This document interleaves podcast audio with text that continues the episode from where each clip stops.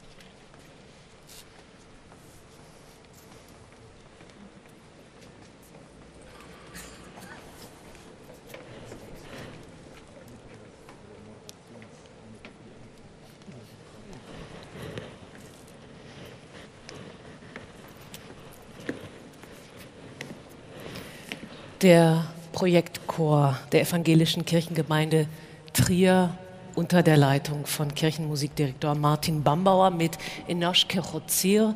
Das ist ein Psalm, verkomponiert sozusagen des Komponisten Louis Lewandowski.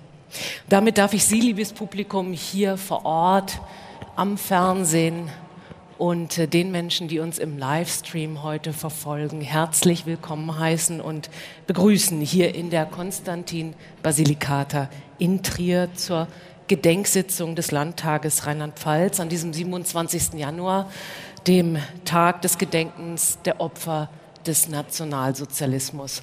Mein Name ist Shelley Kupferberg, ich bin freie Journalistin, Autorin, Moderatorin und freue mich, Sie ein wenig heute durch diese Gedenksitzung führen zu dürfen.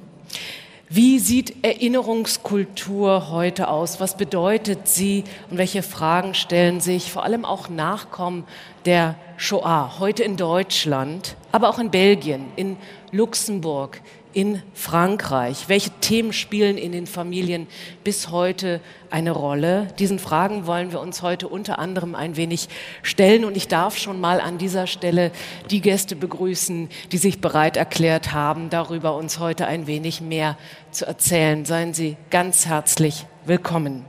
Doch zunächst bitte ich nun für die Ansprache des Landtagspräsidenten Hendrik Hering genau ihn ans Pult. Herr Präsident, Sie haben das Wort. Danke.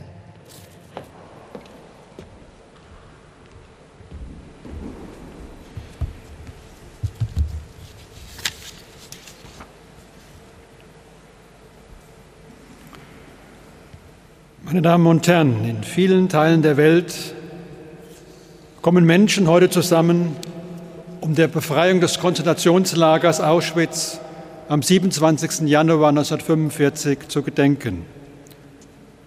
Wir erinnern heute an alle Opfer des Nationalsozialismus. Weit mehr als eine Million Menschen fanden allein in den Lagern von Auschwitz den Tod.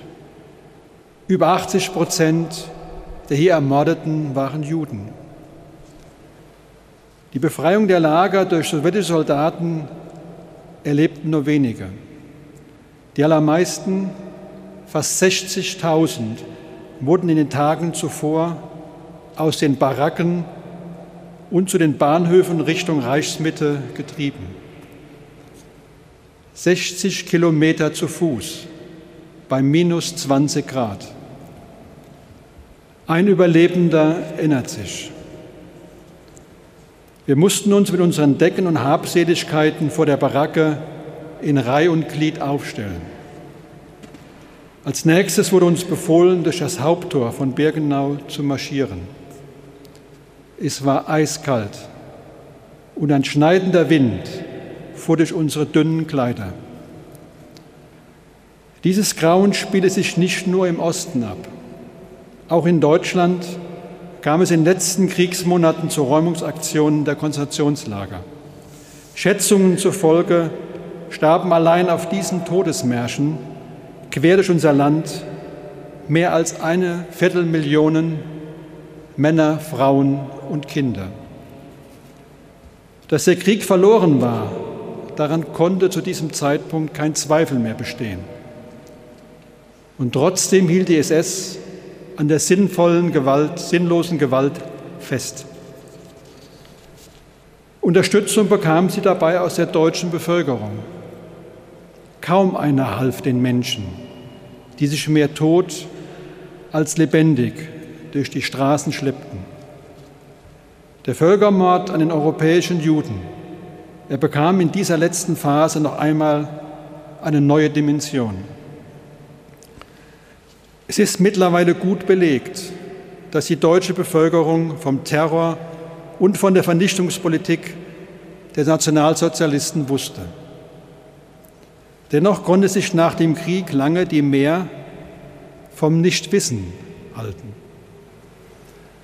Davon haben wir nichts gewusst.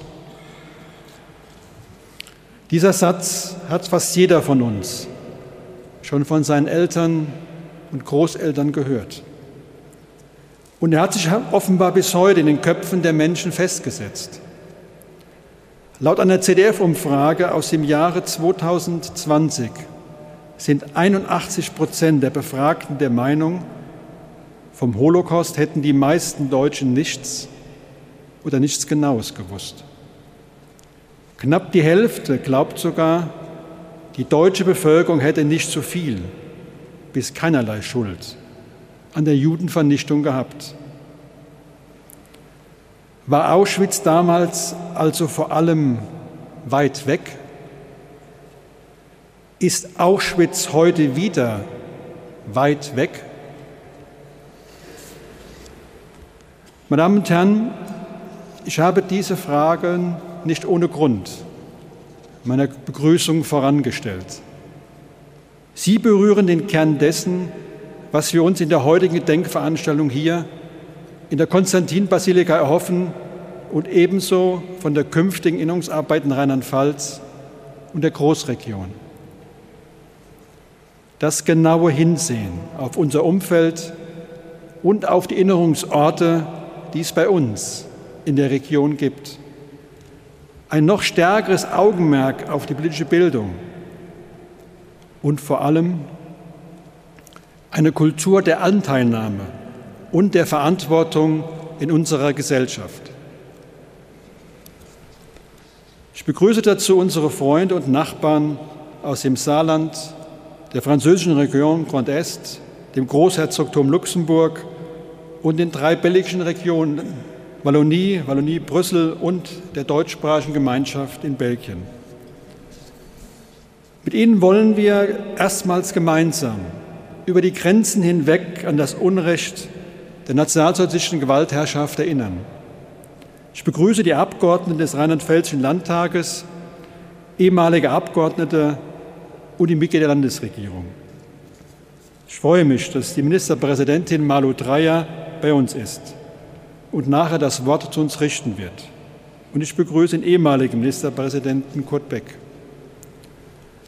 Besonders willkommen heiße ich die Abgeordneten des Innerparlamentarischen Rates. In den kommenden zwei Jahren übernimmt Rheinland-Pfalz die Präsidentschaft dieses Rates. Und wir haben uns vorgenommen, auch auf dem Gebiet der Gedenkarbeit eng zusammenzuarbeiten und Neues anzustoßen.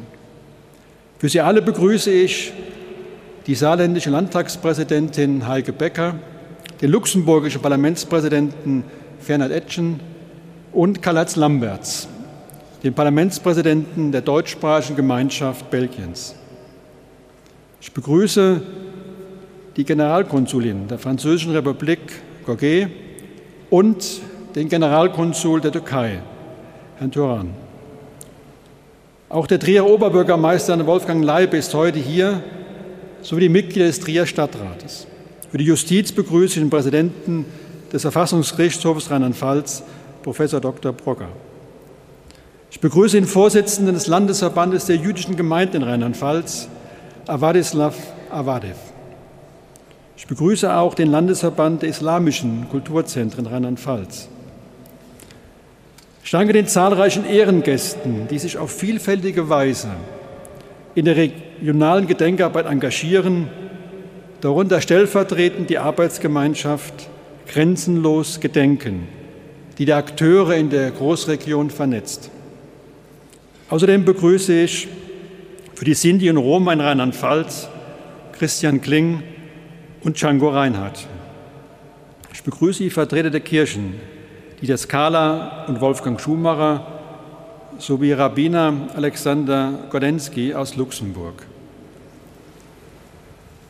Der evangelischen Kirchengemeinde Trier und namentlich Thomas Luxa und Martin Schulde danke ich dafür, dass wir heute in diesen antiken Mauern zu Gast sein dürfen.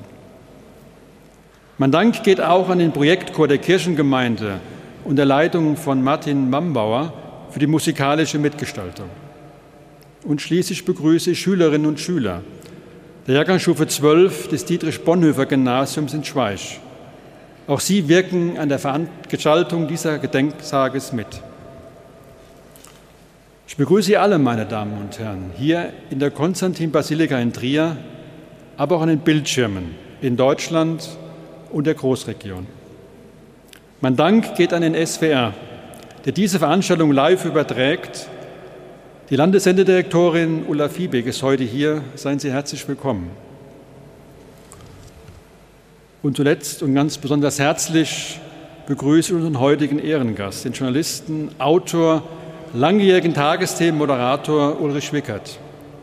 Sie, lieber Herr Wickert, sind ein profunder Kenner der deutsch-französischen Geschichte. Wir alle sind sehr gespannt darauf zu hören, in unseren Ländern die Vergangenheit erinnert wird und wie dabei individuelle Familiengeschichten in die große Weltpolitik hineingespielt haben. Meine Damen und Herren, es bewegt mich sehr, dass unser Gedenken zum Jahrestag der Befreiung von Auschwitz auf so großes öffentliches Interesse stößt. Ich möchte heute aber nicht nur an den 27. Januar 1945 erinnern, sondern auch an einen Tag, der gerade mit unserer Großregion eng verbunden ist, an den 10. Mai 1940. An diesem Tag überfiel Deutschland die neutralen Benelux-Staaten und marschierte in Frankreich ein. Wie bereits im Osten, so bauten deutsche Truppen auch im Westen die verbrecherischen Strukturen eines totalitären Staates auf. Was dies für die Menschen bedeutet, das zeigen Schicksale wie von Gittler zu Kier, damals 16 Jahre alt.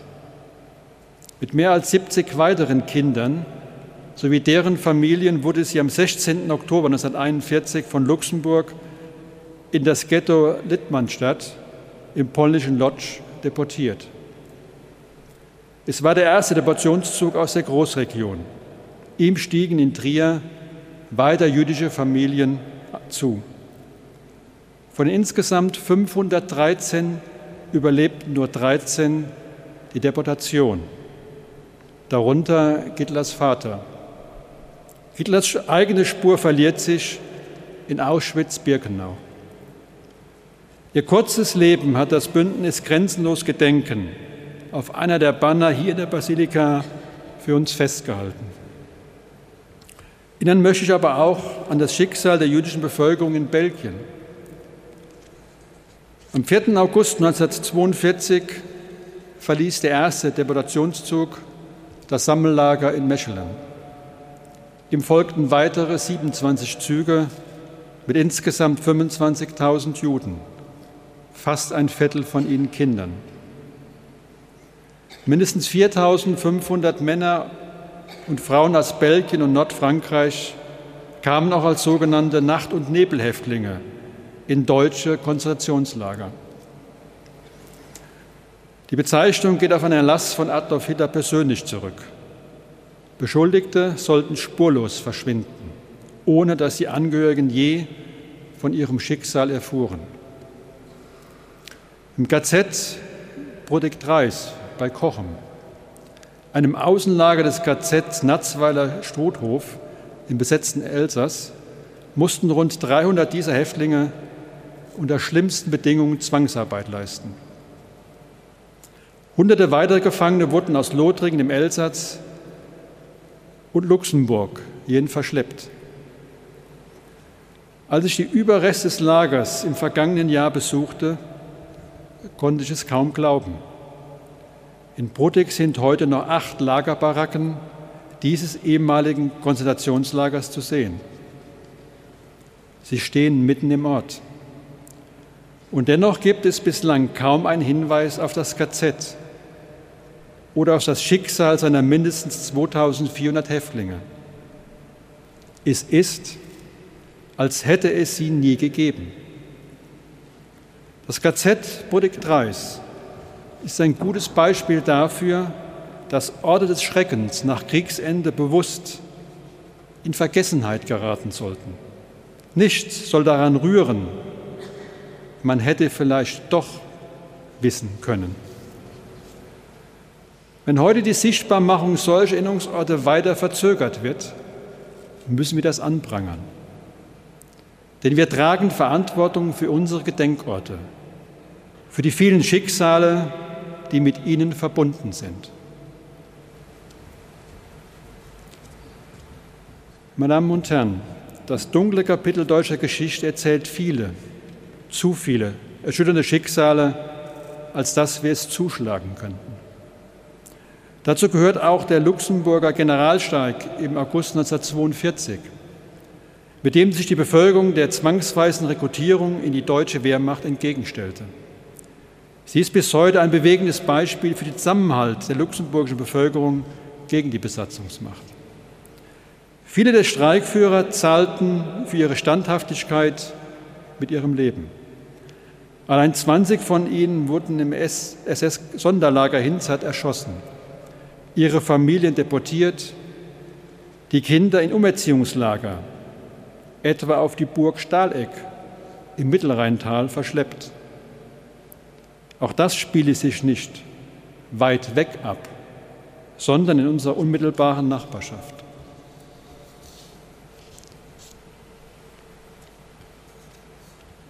Meine Damen und Herren, nicht nur militärisch haben die Nationalsozialisten Grenzen überschritten. Sie überschritten auch die Grenzen des Vorstellbaren und des menschlich Erträglichen. Im Gedenken an die Millionen Frauen, Männer und Kinder, die im Namen des deutschen Volkes entrechtigt, entwürdigt, gepeinigt, geknechtet und ermordet werden, bitte ich Sie, sich von Ihren Plätzen zu erheben.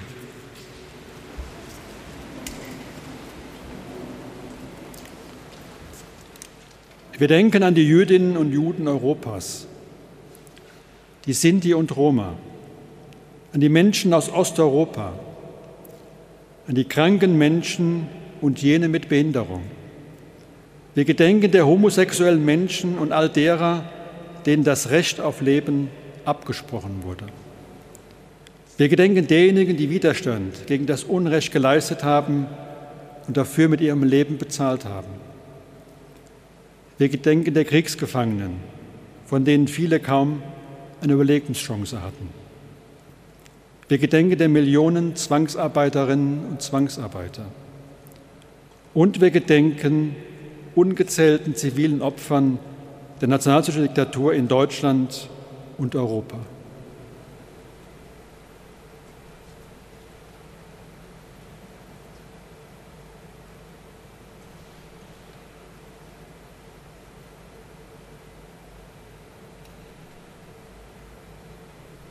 Ich danke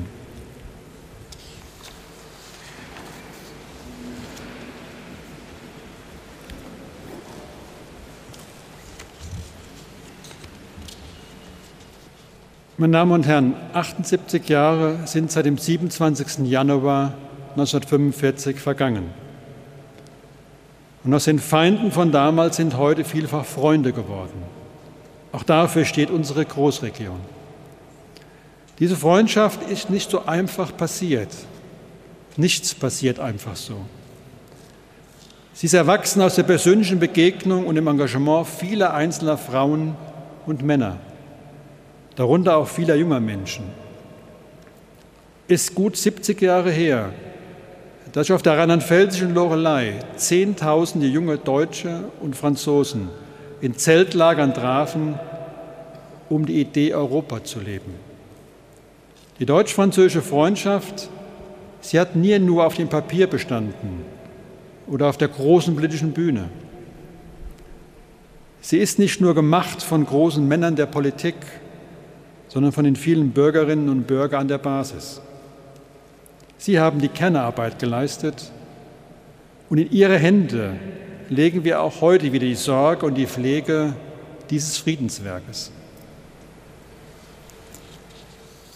Mein Dank an dieser Stelle gilt unseren Gästen aus der Großregion, die sich bereit erklärt haben, heute von ihren Erinnerungen zu erzählen. Ihre Eltern wurden unter dem S-Regime verfolgt und ihre Leiden hat auch die nachfolgende Generation geprägt.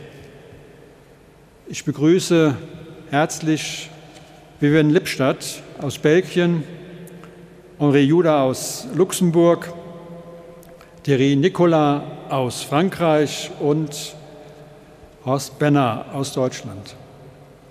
Vielen Dank, dass Sie Ihre Erinnerungen mit uns teilen. Erwähnen möchte ich auch ein Forschungsprojekt an der Universität Koblenz, das der Landtag von Rheinland-Pfalz in Auftrag gegeben hat und das sich mit der Aufarbeitung von Familiennarrativen befassen wird. Er wendet sich an die dritte und vierte Generation nach dem Nationalsozialismus. Das Forschungsprojekt über einheimische und migrantische Familiengeschichten und ihr Verhältnis zum Nationalsozialismus soll das Geschichtsbewusstsein stärken und politische Bildung fördern. Mit anderen Worten, es soll unseren Blick weiten und neue Perspektiven zulassen, auch mit Blick auf die Zukunft unserer Erinnerungskultur. Denn miteinander ins Gespräch zu kommen und voneinander zu lernen, das ist das Gegenteil von Gleichgültigkeit und das Gegenteil von weit weg. Ist Ausdruck einer lebendigen, starken, auch selbstkritischen Gesellschaft, wie wir sie mehr denn je brauchen.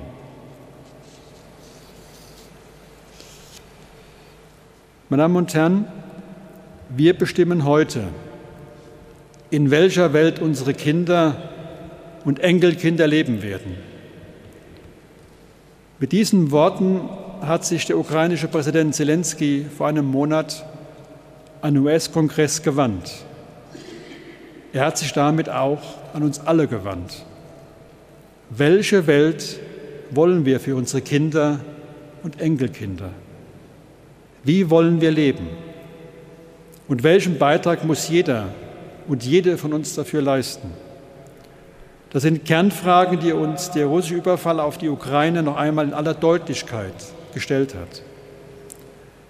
Dieser Überfall ist ein Angriff auf uns alle. Wir lernen daraus auf schmerzvolle Weise. Auch die Gedenkarbeit ist oft belastend und schmerzvoll. Aber es ist Grundlage dafür, dass Demokratie und nationale Verständigung gelingen kann. Dafür brauchen wir engagierte, interessierte und urteilsfähige Menschen. Wir brauchen ein grenz- und generationsüberschreitendes Lernen. Wir brauchen das Wissen um unsere Vergangenheit als Teil der deutschen Identität. Und nicht zuletzt brauchen wir sichtbare Orte Erinnerung in Rheinland-Pfalz und der Großregion. Der Landtag von Rheinland-Pfalz wird diesen Prozess engagiert begleiten. Und zwar nicht nur mit mahnenden Worten, sondern, wann immer möglich, auch mit eigenen Projekten zur Innungskultur und Demokratiebildung in unserem Land. Denn das Gegenteil von Gleichgültigkeit, meine Damen und Herren, ist eine Kultur der Anteilnahme und Verantwortung. Das ist der Weg, den wir gehen müssen. Und das ist die Welt, in der wir leben wollen.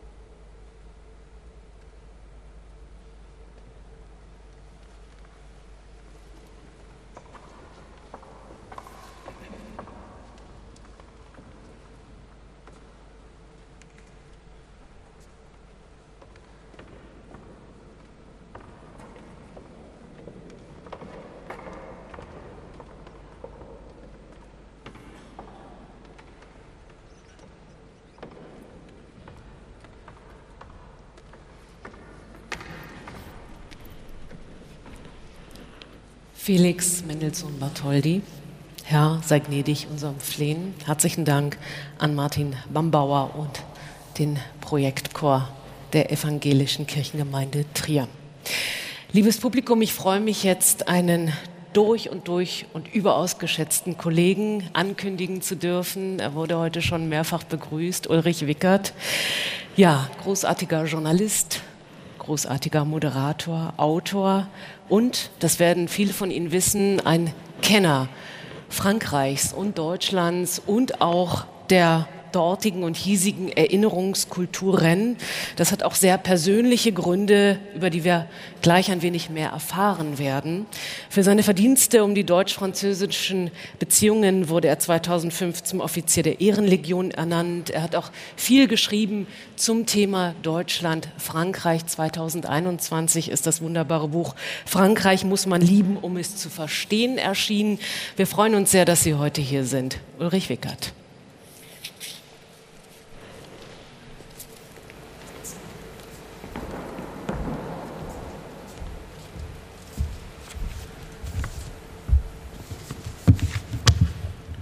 Herr Präsident, Frau Ministerpräsidentin, Mesdames, Messieurs.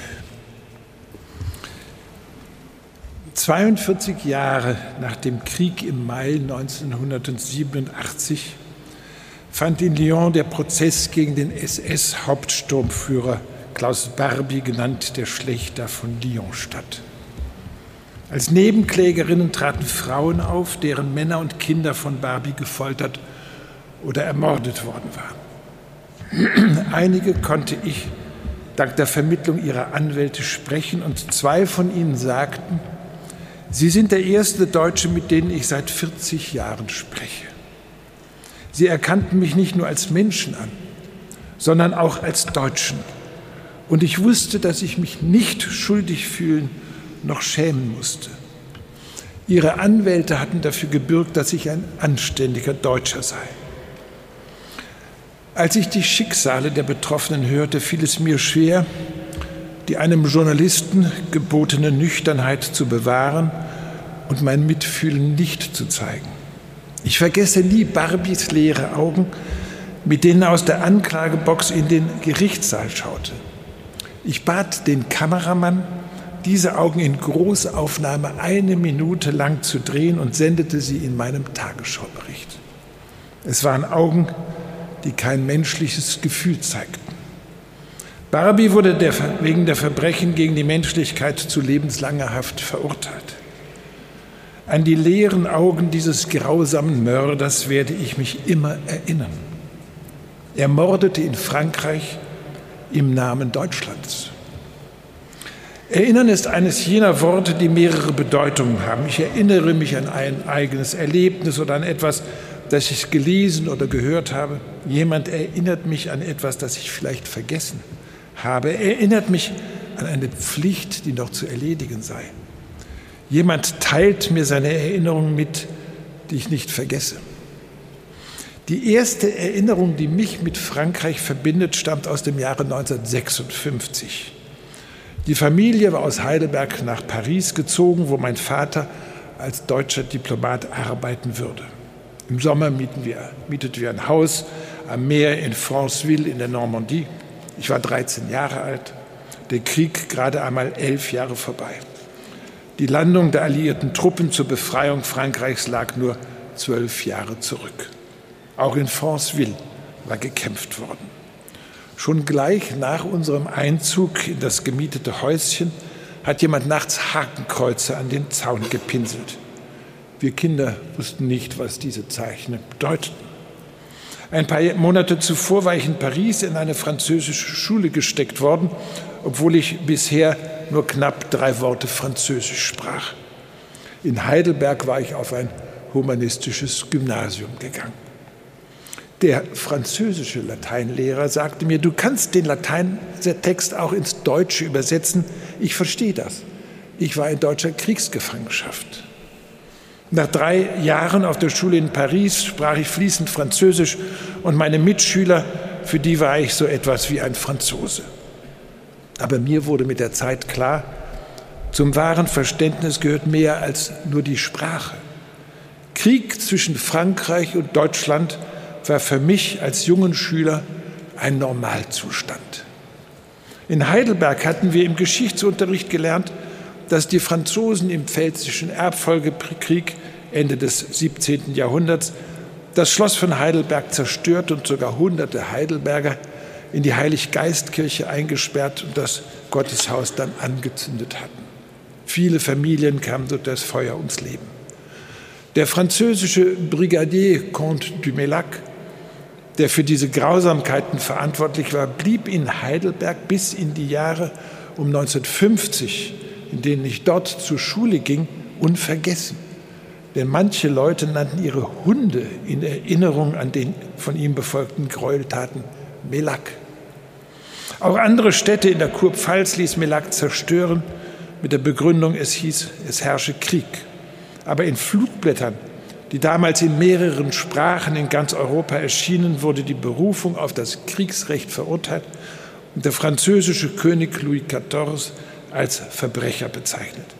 Die Franzosen wurden als Erbfeind der Christenheit mit den Osmanen gleichgesetzt.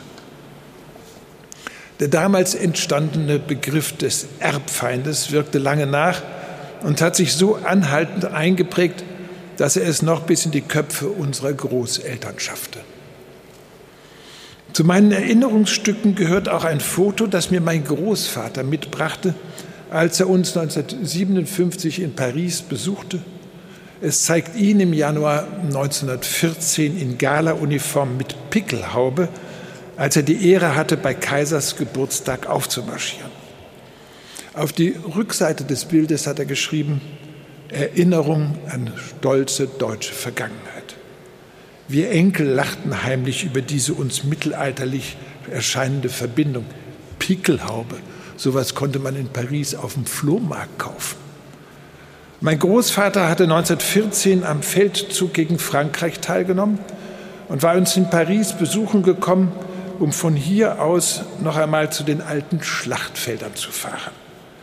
Als er abends von dem Ausflug an die Marne zurückkam, meinte er, die Deutschen hätten weiter vorrücken sollen und Paris nehmen können. Wir vorne hätten es zwar alle nicht überlebt, aber das wäre auch nicht zu ändern gewesen eine Erinnerung aus einer anderen Zeit an eine andere Welt.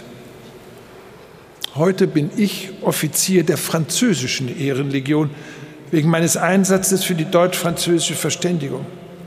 Heute bin ich Sekretär perpetuell der Akademie de Berlin, die sich ganz im Sinne Voltaires, der einige Zeit am Hof von Friedrich dem Großen verbracht und mit dem preußischen König einen langen Briefwechsel geführt hatte, dem Austausch der Kulturen und der Pflege der Sprachen zwischen Frankreich und Deutschland widmet. Aber zwischen den Ferien in der Normandie 1956 und heute liegt eine lange Entwicklung, an die mich viele Erinnerungen prägen. Eine Folge des LID-Vertrages von 1963 war die Gründung des deutsch-französischen Jugendwerks, das uns Studenten an der Universität Bonn sofort begeisterte. Studentische Mitglieder von AStA, Studentenparlament und Fachschaften beschlossen eine Reise zu den Studentenvertretern an Bonns französischer Partneruniversität Toulouse zu unternehmen. Eine Woche finanziert vom Jugendwerk. Damals war noch nicht alles perfekt organisiert. Die Franzosen erhielten für den Besuch der deutschen Studentengruppen eine großzügige Unterstützung aus dem Büro in Paris wir für die Reise eine ebenso großzügige Unterstützung aus Bonn. Nach dem Motto doppelt genäht hört besser. Ich erinnere mich an fröhliche Feste und viel Rotwein in Toulouse. Wir hatten zwar die Rede des französischen Staatspräsidenten Charles de Gaulle an die deutsche Jugend aus dem September 1962 in Ludwigsburg nicht im Kopf, aber wir folgten seinen Vorschlägen. Er sagte, Während es die Aufgabe unserer beiden Staaten bleibt, die wirtschaftliche, politische und kulturelle Zusammenarbeit zu fördern, sollte es Ihnen und der französischen Jugend obliegen, alle Kreise bei Ihnen und bei uns dazu zu bewegen, einander immer näher zu kommen, sich besser kennenzulernen und engere Bande zu schließen. 1969 trat Charles de Gaulle als Staatspräsident zurück. Inzwischen war ich junger Korrespondent beim WDR, Fernsehen. Weil ich fließend Französisch sprach, wurde ich zur Wahl seines Nachfolgers für eine Reportage nach Paris geschickt. Pompidou gewann. In Bonn wurde wenige Monate später, im Oktober 1969, Willy Brandt Bürgermeister, äh, Bundeskanzler. Sie haben sich beide wenig um die deutsch-französische Verständigung gekümmert, da die persönliche Chemie zwischen beiden nicht stimmte. In den folgenden Jahrzehnten habe ich erlebt, wie wichtig persönliches Vertrauen zwischen Politikern aus Bonn und Paris, später Berlin und Paris, die Zeitläufe beeinflusst. Pompidou starb 1974 und wieder wurde ich zum Wahlkampf nach Frankreich geschickt. Zum ersten Mal interviewte ich den jugendlichen Kandidaten Valéry Giscard d'Estaing, der drei Tage nach der Wahl von Helmut Schmidt zum deutschen Bundeskanzler in das Amt des französischen Präsidenten gewählt wurde. Schmidt und Giscard waren zu diesem Zeitpunkt schon enge Freunde, weil beide ihrem jeweiligen Land als Finanzminister gedient hatten. Kaum war Giscard d'Estaing Präsident, lud er den deutschen Bundeskanzler nach Paris ein. Der deutsche Freund sollte sein erster Besucher sein.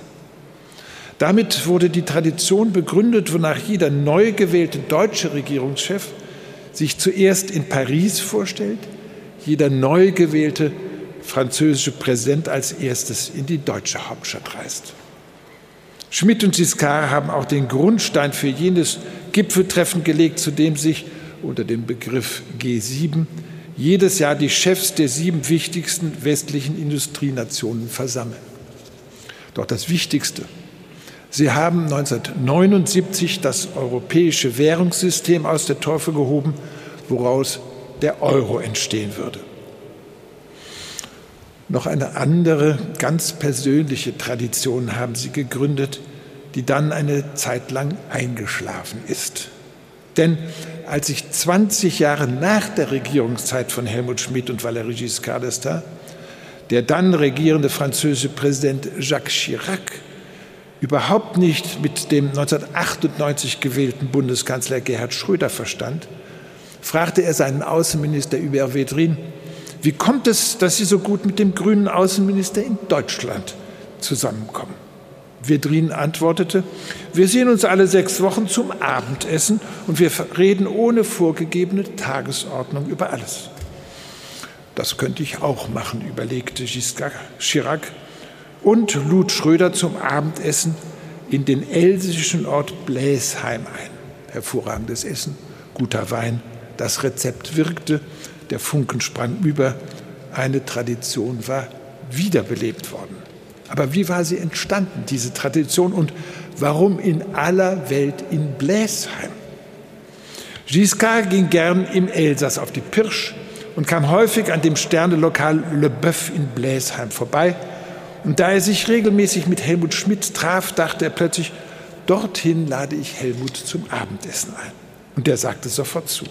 So fuhr Giscard eines Tages im Jahr 1977 nach Bläsheim und erwartete dort, auf der Straße stehend, seinen deutschen Gast. Das ganze Dorf war in traditionellen Trachten angetreten. Eine Fanfare würde einen Marsch spielen. Helmut Schmidt kam mit seiner Hamburger Lotsenmütze. Die Fanfare ertönte, sie gaben sich die Hand. Giscard wusste, Helmut war Leutnant im Zweiten Weltkrieg gewesen, aber er, Valéry, war als junger Mann auf dem ersten französischen Panzer in Konstanz eingefahren. Giscard gingen Erinnerungen an die Grausamkeiten des Krieges durch den Kopf und er fragte sich, ob es gelingen würde, die Ruinen, die Kadaver, die Trümmer zu überwinden. Die Straße in Bläsheim war ein Fahnenmeer mehr von Trikoloren und Giscard erinnerte sich, Le Chancelier Germanique y était bienvenu. Der Kanzler aus Germanien war willkommen. Später als Korrespondent in Paris und auch noch danach habe ich Giscard und Schmidt häufig getroffen und gemeinsame Gespräche moderiert. Solch ein geniales deutsch-französisches Paar hat es leider nicht mehr gegeben.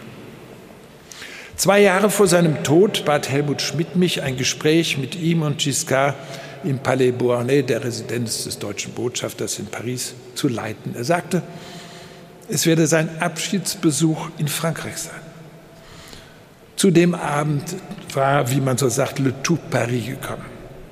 Am Ende des Gesprächs mit seinem Freund Giscard gab Schmidt sein Bekenntnis zu Frankreich ab. Er sagte, bei allen außenpolitischen Entscheidungen, die er zu treffen hatte, habe er immer zunächst daran gedacht, was dies für die Beziehung mit Frankreich bedeutet. Er habe die Geschichte nicht vergessen und wisse, dass die Zukunft Europas ausschließlich in beider Hände liegt. Ein Satz, den man sich vom jetzigen Bundeskanzler wünscht. Schmidt und Giscard waren noch vom Krieg geprägt. Sie wussten, dass Europa fällt, wenn Berlin und Paris nicht an einem Strang ziehen. Das französische Publikum, Minister, Wirtschaftsführer, Intellektuelle haben sich daraufhin erhoben und ihn stehend mit langem Applaus gewürdigt.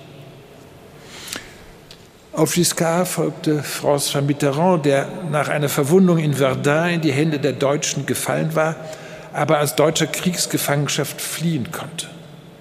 Mitterrand verfügte über einen besonderen Sinn für Erinnerungskultur.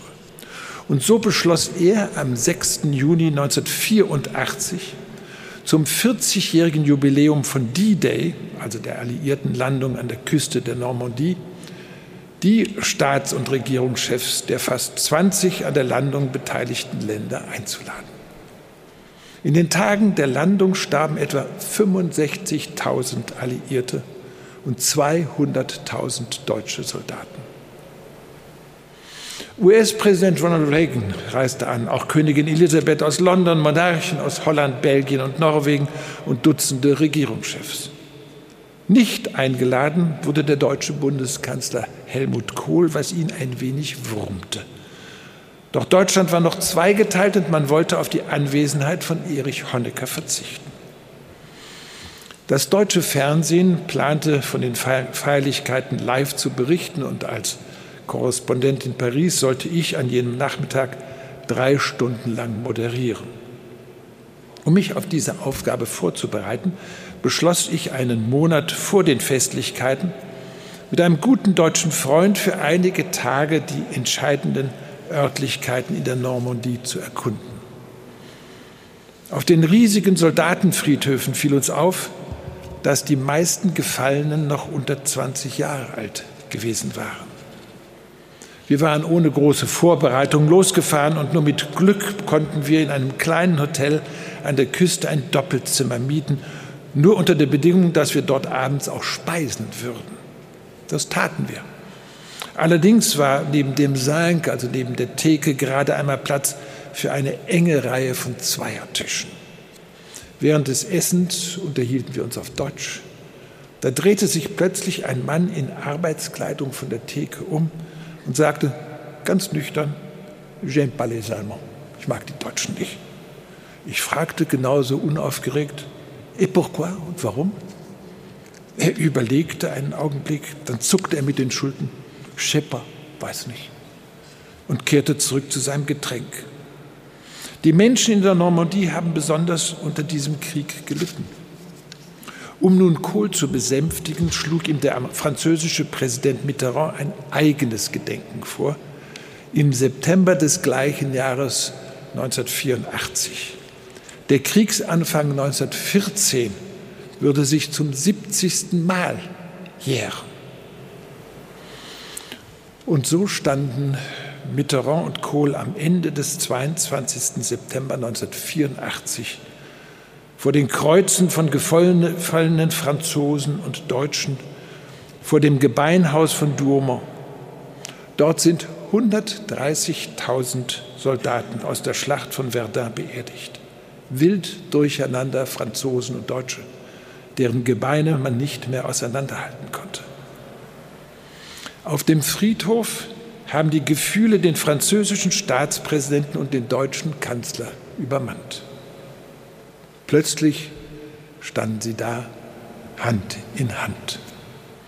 Es wurde der längste Tagesschaubericht, den ich damals als Korrespondent in Frankreich je gesendet habe. Er dauerte mehr als sieben Minuten. Üblich sind 90 Sekunden. Nur haben wenige gesehen, wessen Hand die des anderen suchte. Denn die Aufmerksamkeit richtete sich ganz auf den Trompetenspieler, der die Totenklage in das unfreundliche Wetter blies. Plötzlich standen der französische Staatspräsident und der deutsche Kanzler da, Hand in Hand. So harren am späten Nachmittag der Franzose, der im Zweiten Weltkrieg kämpfte, und der Deutsche, der seinen älteren Bruder in diesem Krieg verlor, inmitten von Kreuzen vor dem Gebeinhaus. Höhepunkt ist ihr stummes Verweilen vor einem mit Fahnen beider Länder bedecktem Sarg. Wer jetzt hier steht, den bedrückt allein das Wissen um den Wahnsinn der Menschen, die sich sinnlos gemordet haben, meist junge Menschen, auch unter 20. Ganze Dörfer sind in Frankreich ausgestorben, weil die Mädchen wegzogen, nachdem die Männer nicht zurückkamen. Mit jedem Ton, den die aus der Kehle des Trompeters herausgepresste Luft in dem Instrument zur Klage formt, mit jedem Ton steigt das Gefühl der Hilflosigkeit und der Einsamkeit. Jeder schaut in sich hinein. Später fragte ich François Mitterrand, wer von beiden die Geste initiiert habe, und Mitterrand antwortete, er habe plötzlich das Bedürfnis gespürt, aus seiner Vereinsamung herauszutreten und mit einer Geste Helmut Kohl zu erreichen. Da habe er seine Hand ausgestreckt und Kohl habe sie ergriffen. Und Helmut Kohl hat mir das bestätigt. Ihn habe die Geste Mitterrands erleichtert.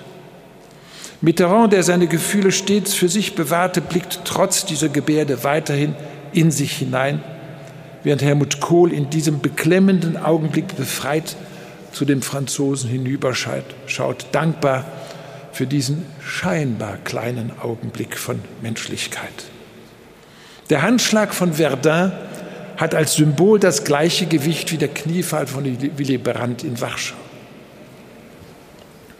20 Jahre später war die deutsche Einheit Wirklichkeit geworden und da lud Mitterrands Nachfolger, Präsident Jacques Chirac, den deutschen Kanzler Gerhard Schröder zur 60-Jahr-Feier der alliierten Landung an die Küste der Normandie. Das war 2004. Gewiss auch ein bewegender Moment, als Chirac den gefallenen Vater Schröders erwähnt und sie sich beide umarmen. Ein wichtiger Augenblick für beide Länder, aber eben doch nur ein Augenblick. Der Handschlag von Verdun bleibt. Nur fünf Jahre nach dem Gedenken in der Normandie und in Verdun veränderte sich die Welt mit dem Zusammenbruch des Eisernen Vorhangs und der anstehenden deutschen Wiedervereinigung. Das war 1989. Da offenbarte Michel Debré, ehemaliger französischer Premierminister und engster Vertrauter von Charles de Gaulle, seine Angst vor den Deutschen. Wir stehen in einer Zeit des Krieges und nicht des Friedens, schrieb er und beschwörte das Gespenst von Rapallo. Debré fürchtete eine Art, eine neue Art des Krieges, wirtschaftlich, kulturell, demografisch werde er geführt aus der ständigen Angst des 19. Jahrhunderts, Frankreich könne aussterben. Und da kenne man ja die germanischen Wünsche. Man muss Angst haben vor Deutschland, druckte die Wirtschaftszeitschrift Challenge auf ihrem Titelblatt. Angst vor Deutschland war ein beliebtes Thema in der französischen Presse. Zu ihrer Angst vor Deutschland bekannte sich selbst die große alte Dame der französischen Literatur, Marguerite Duras. Die ganze Welt hat Angst vor Deutschland. Auch ich habe Angst vor dem Deutschland von früher, heute immer noch. Zwar ist der Krieg seit 45 Jahren zu Ende, aber trotzdem habe ich noch Angst. Ich spürte überall Ängste, was mich veranlasste, ein Buch mit dem Titel Angst vor Deutschland herauszugeben. Jede Form der Angst weist dort Roland Dumas, damals Außenminister Frankreichs, in seinem Beitrag für dieses Buch zurück. Für mich liegen die Gründe dieser Angst in einer Fixierung auf die Vergangenheit, von der nur noch bruchstückhaftes und äußerst grob gezeichnetes Bild zurückbleibt. Die Freiheit von heute fegt allen Hass der Vergangenheit hinweg. Geben wir den wenigen unbegründeten Ängsten nicht die geringste Chance, ihn wieder aufleben zu lassen. Roland Dumas selbst ist einen weiten Weg bis zu dieser Einsicht gegangen. Seinen Vater hatten die Deutschen als Geißel erschossen. Er selbst war von der Gestapo verhaftet worden, konnte aber fliehen. Dumas sagte mir einmal, ich war getränkt von Germanophobie, aber zu einem gegebenen Zeitpunkt hat dann die Vernunft bei mir überhand genommen. Er entwickelte mit dem damaligen deutschen Außenminister Hans-Dietrich Genscher ein besonders enges Vertrauensverhältnis, was in der Zeit der Wiedervereinigung und in den Jahren des Bürgerkrieges in Jugoslawien äußerst wertvoll war. Freundschaft gründet zunächst auf Vertrauen, doch das reicht nicht aus, um zu verstehen. Verstehen bedingt die Kenntnis der Identität des anderen. Das aber setzt voraus, dass man seine eigene Identität akzeptiert. Und gerade darin liegt ein deutsch-französisches Missverständnis. Mitte der 80er Jahre veröffentlichte der französische Historiker Fernand Braudel sein dreibändiges Werk L'identité de la France. Ich habe darüber viel aus Frankreich gelernt. Am Tag der deutschen Einheit 1994 sagte jedoch der damalige Bundespräsident Roman Herzog, er habe noch niemanden gefunden, der erklären könnte, was nationale Identität eigentlich ist. Nationale Identität, so Herzog, die uns angeblich fehlt und die wir angeblich dringend benötigen. Zur Identität gehören die Sprache, die Gefühle, die Kultur, besonders aber auch die Geschichte. Und in der deutschen Geschichte stehen das Dritte Reich, die Konzentrationslager, die Gaskammern und die systematische Vernichtung von Millionen von Menschen. Niemand möchte diese Gräuel in seiner Identität wiederfinden. Und da scheint es am einfachsten, die Existenz einer nationalen Identität kurzerhand zu leugnen. So denken viele Menschen, auch viele Intellektuelle heute noch in Deutschland. Leider.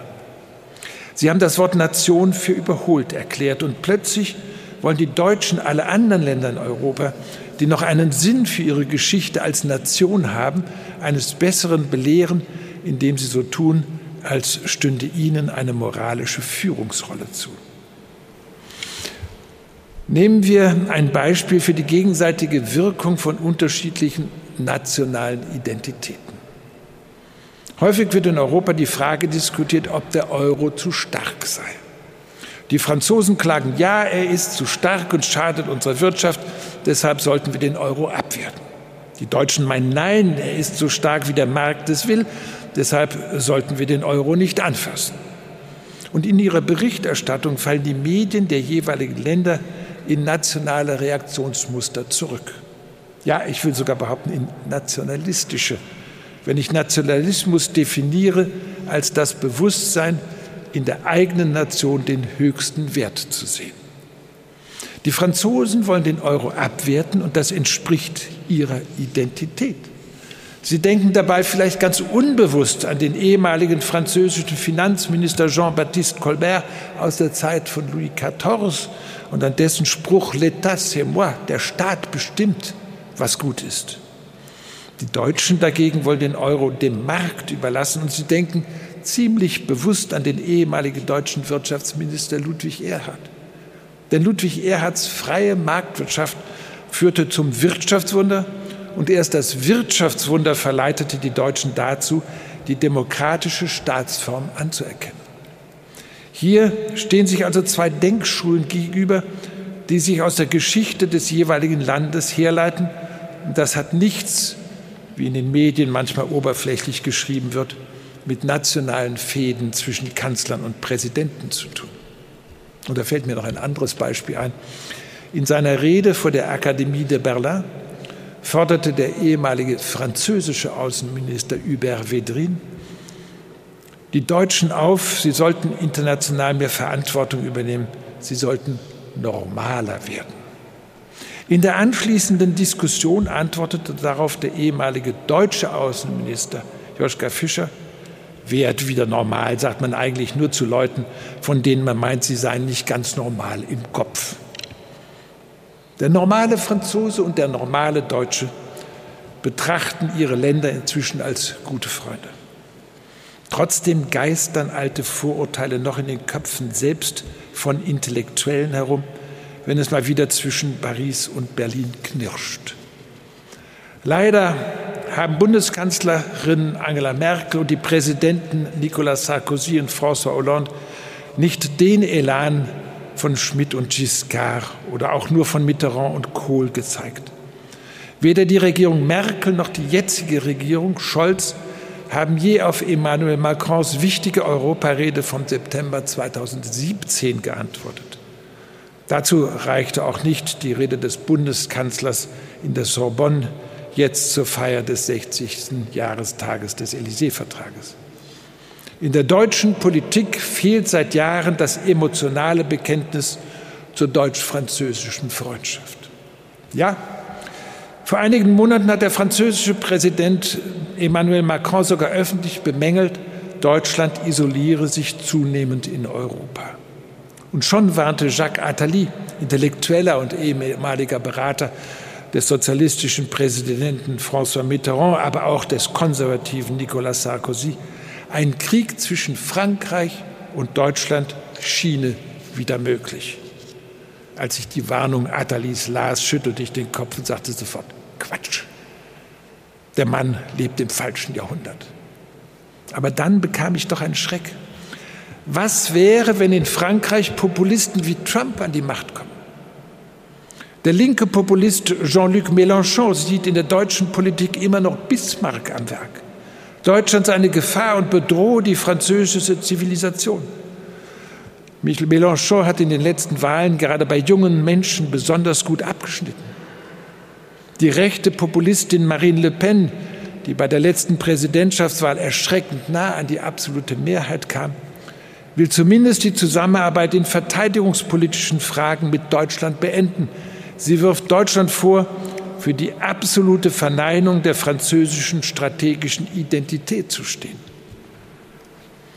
Als Optimist glaube ich, Krieg zwischen Deutschen und Franzosen ist out, ist Vergangenheit. Wir erinnern uns zwar an die Geschichte, doch in der Erinnerung zu verharren bedeutet in der Vergangenheit und daraus resultieren auch in Vorurteilen verhaftet zu sein. Deshalb wurde 2006 die anfangs schon erwähnte Akademie de Berlin gegründet. Ihr Präsident war bis zu seinem Tod Richard von Weizsäcker. Gründungsmitglieder die Filmemacher Volker Schlöndorff und Wim Wenders, der Schriftsteller Patrick Süßkind Kardinal Lehmann und Gesine Schwan, heute unsere Präsidentin.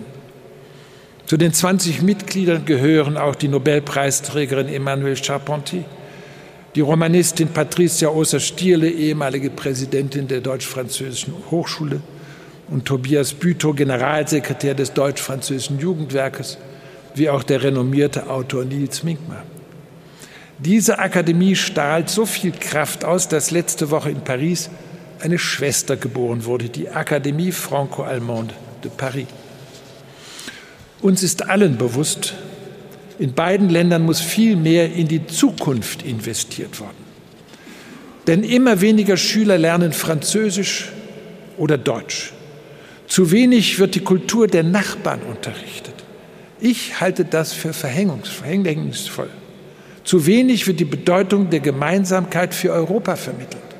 Zu wenig in den Schulen, zu wenig in der Politik. Auch das halte ich für gefährlich. Deshalb rufe ich Sie alle, die Sie hier zuhören und Verantwortung tragen.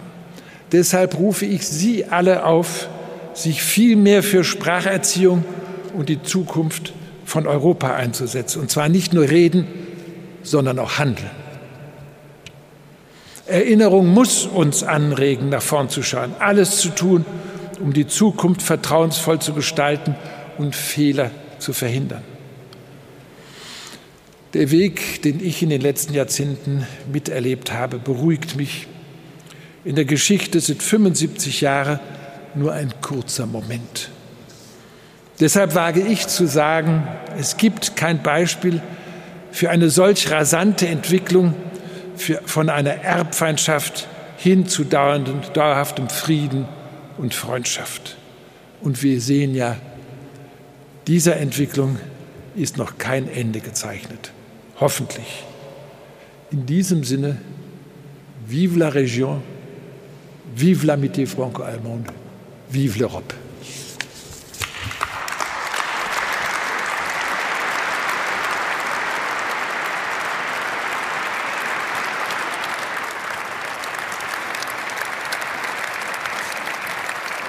Herzlichen Dank, Ulrich Wickert, für Ihre Worte, für Ihre Gedanken, von denen wir gleich auch einige aufgreifen wollen im Gespräch mit Zeit- und Zweitzeuginnen und Zeit- und Zweitzeugen. Begrüßen Sie nun mit mir ganz herzlich Viviane Lippstadt aus Belgien. Liebe Viviane, bienvenue, bitte. Thierry Nicolas aus Frankreich, Horst Bernhard aus Deutschland und Henri Juda aus Luxemburg. Herzlich willkommen. Schön, dass Sie heute bei uns sind. Bitte, Herr Bernhard. Hier können Sie sich hinsetzen, ganz genau, sehr schön. Ich möchte an dieser Stelle auch den Dolmetschenden dieses Tages danken, die dafür sorgen, dass alle alles verstehen. Veronique Zapp und Barbara Böhme, herzlichen Dank für Ihre wundervolle Arbeit. So, bevor wir jetzt mit unseren Gästen ein wenig in den Austausch kommen über Erinnerungskultur in der Großregion und in den einzelnen Ländern nochmal im Besonderen erfahren Sie jetzt von Schülerinnen und Schülern des Dietrich-Bonhoeffer-Gymnasiums aus Schweich ein wenig mehr über die Biografien dieser Menschen bzw. ihrer Familien.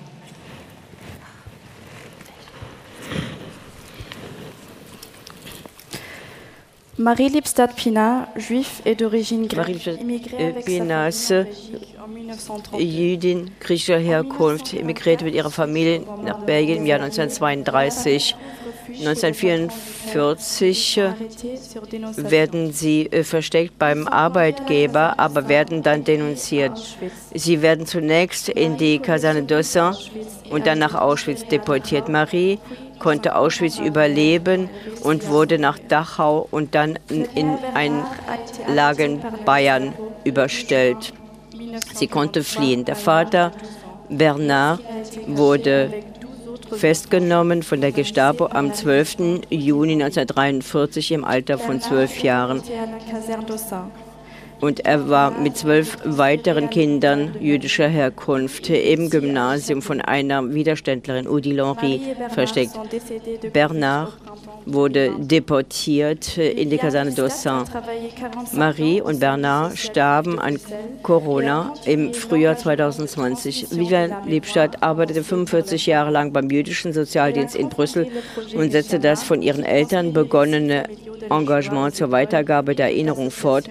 Sie war Mitbegründerin des Neshama-Projekts, das Familiengeschichten über den Holocaust an Schulen und Bürgerinitiativen in Belgien weitergibt. Firma Nicolas. Firma Nicolas. Geboren 1913 in Saint-Julien-les-Metz, Friseur und Mitglied der Kommunistischen Partei des Departements Moselle engagierte sich aktiv in der Resistance, indem er Protestaktionen gegen das nationalsozialistische Regime organisierte und durchführte. Er wurde am 7. Januar 1944 äh, verhaftet und in das Sonderlager Fort de Queuleux in Metz eingewiesen.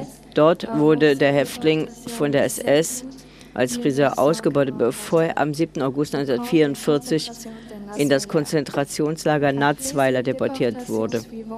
Nach seinen folgenden Deportationen in die Konzentrationslager Dachau und Mauthausen in Österreich wurde er am 5. Mai 1945 in Mauthausen befreit. 1971 gründete Firma Nicolas den Freundeskreis der Deportierten und Familien des Fort Queuleux, dessen Vorsitz er bis ein Jahr vor seinem Tod 1994 innehatte. Heute wird der Freundeskreis der in Association du Fort de Mesqueleu pour la mémoire des internés déportés, la sauvegarde du site, also Verein der Festung Mesqueleu für das Gedenken an die Internierten und den Erhalt der Städte umbenannt, wurde ehrenamtlich von seinem Sohn Thierry Nicolas geleitet. Der Verein engagiert sich für die Erinnerungsarbeit für diesen Ort und seine Geschichte sowie für die Aufrechterhaltung der Kontakte zwischen den ehemaligen Internierten, ihren engsten Familien und den nachfolgenden Generationen.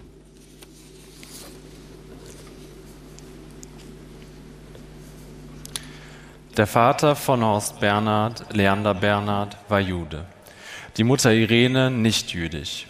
Sie lebten Anfang der 1930er Jahre in Saarbrücken und engagierten sich dort im saarländischen Widerstand gegen die Nationalsozialisten. 1932 wurde dort ihr Sohn Horst geboren. Nachdem das Saarland 1935 nationalsozialistisch wurde, floh die Familie ins Exil nach Südfrankreich und engagierte sich in der französischen Widerstandsbewegung Libération. Nachdem der südliche Teil Frankreichs im November 1942 besetzt worden war, musste die Familie untertauchen. In der Nachkriegszeit begann Horst Bernhard seine vielfältige erinnerungspolitische Bildungsarbeit. Er gehörte zu den ersten, die auf die Geschichte des Gestapo-Lagers Neue Brem hinwiesen. Er veröffentlichte mehrere Bücher und begleitet Fahrten von Jugendgruppen in das ehemalige Konzentrationslager Natzweiler-Struthof. Horst Bernhard ist somit Nachfahre und Zeitzeuge zugleich. In dieser Rolle berichtet er vor allem Jugendlichen in eindrücklicher Weise bis heute von seiner Familiengeschichte.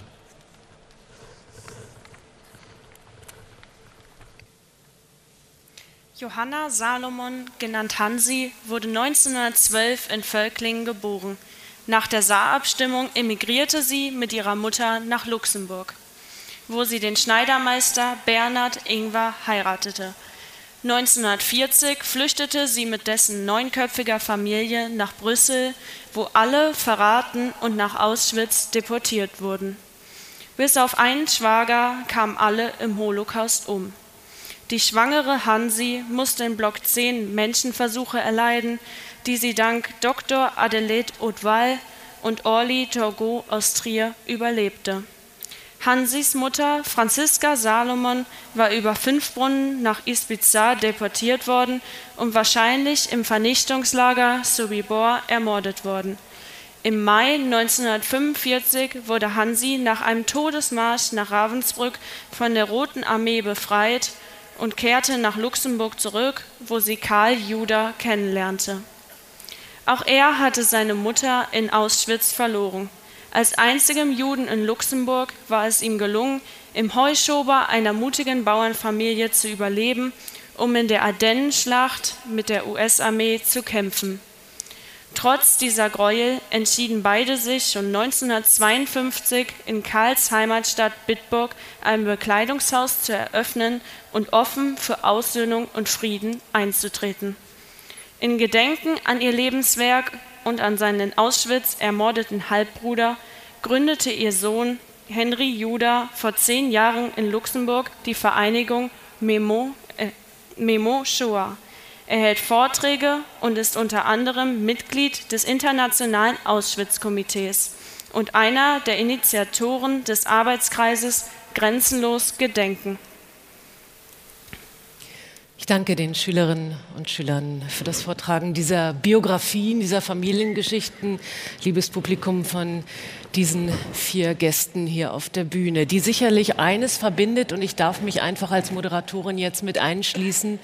Für alle, die wir hier sitzen, vergeht, glaube ich, kein Tag, an dem wir nicht daran erinnert werden, was uns, unseren Familien, unseren Vorfahren passiert ist, egal ob in Luxemburg, Belgien oder aber in Deutschland. Es ist die ständige Reibung, das ständige Auseinandersetzung. Es sind manchmal nur kleine Momente im Alltag, aber Vernichtung schreibt sich in Familienbiografien ein und wirkt fort. Das zumindest ist meine Erfahrung.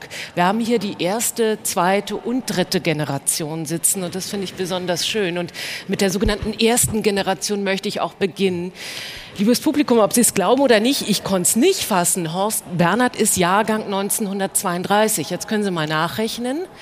und er ist heute hier. Sie waren also ein Kind während des Krieges und zwar eines, das sich offenbar und sicherlich auch an das eine oder andere erinnert. Welche Situation aus dieser Zeit ist Ihnen denn besonders im Gedächtnis geblieben?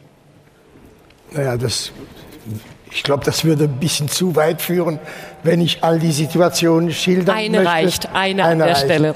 Also ich habe einmal erlebt, ich war damals zwölf Jahre alt, ich habe meine Familie vertreten bei der Beerdigung eines bekannten Mitglieds der Resistance aus dem Departement. Äh, diese Beerdigung ist von der Gestapo inszeniert worden, insofern als man den Leichnam dieses Mannes, der von der Gestapo zu Tode gefoltert worden ist, an die Witwe übergeben hat, damit sie ihn beerdigen kann. Und die Gestapo hatte im, Hinterge im Hinterkopf die Überzeugung, sie könnte bei dieser Beerdigung eine Reihe von Mitgefährten dieses Widerstandskämpfers verhaften, die er bei der Folter nicht ver verraten hat. Ich habe meine Familie dorthin vertreten, weil die Freunde des, der Resistance meinen Eltern verboten haben, dorthin zu gehen, weil sie befürchtet haben, dass ein solches, solcher Anschlag der Gestapo geplant sei.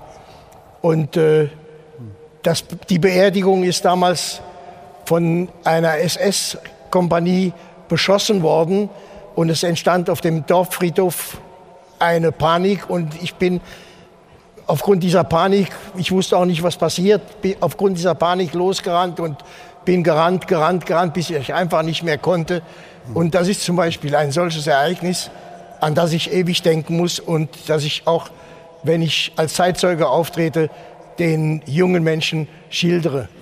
Das machen Sie ganz beherzt und schon seit vielen Jahren mit jungen Menschen ins Gespräch zu kommen. Nochmal zu Ihnen selbst, äh, Horst Bernhard. Nach dem Krieg hat die Familie dann beschlossen, aus Frankreich wieder nach Deutschland zu ziehen. Das war 1946. Ja. Da kamen Sie ins Saarland. Es liefen also noch alle Menschen herum, die diesen Krieg von welcher Seite auch immer sehr bewusst erlebt haben. Wurde darüber eigentlich gesprochen? Das wurde bei uns in der Familie nicht thematisiert.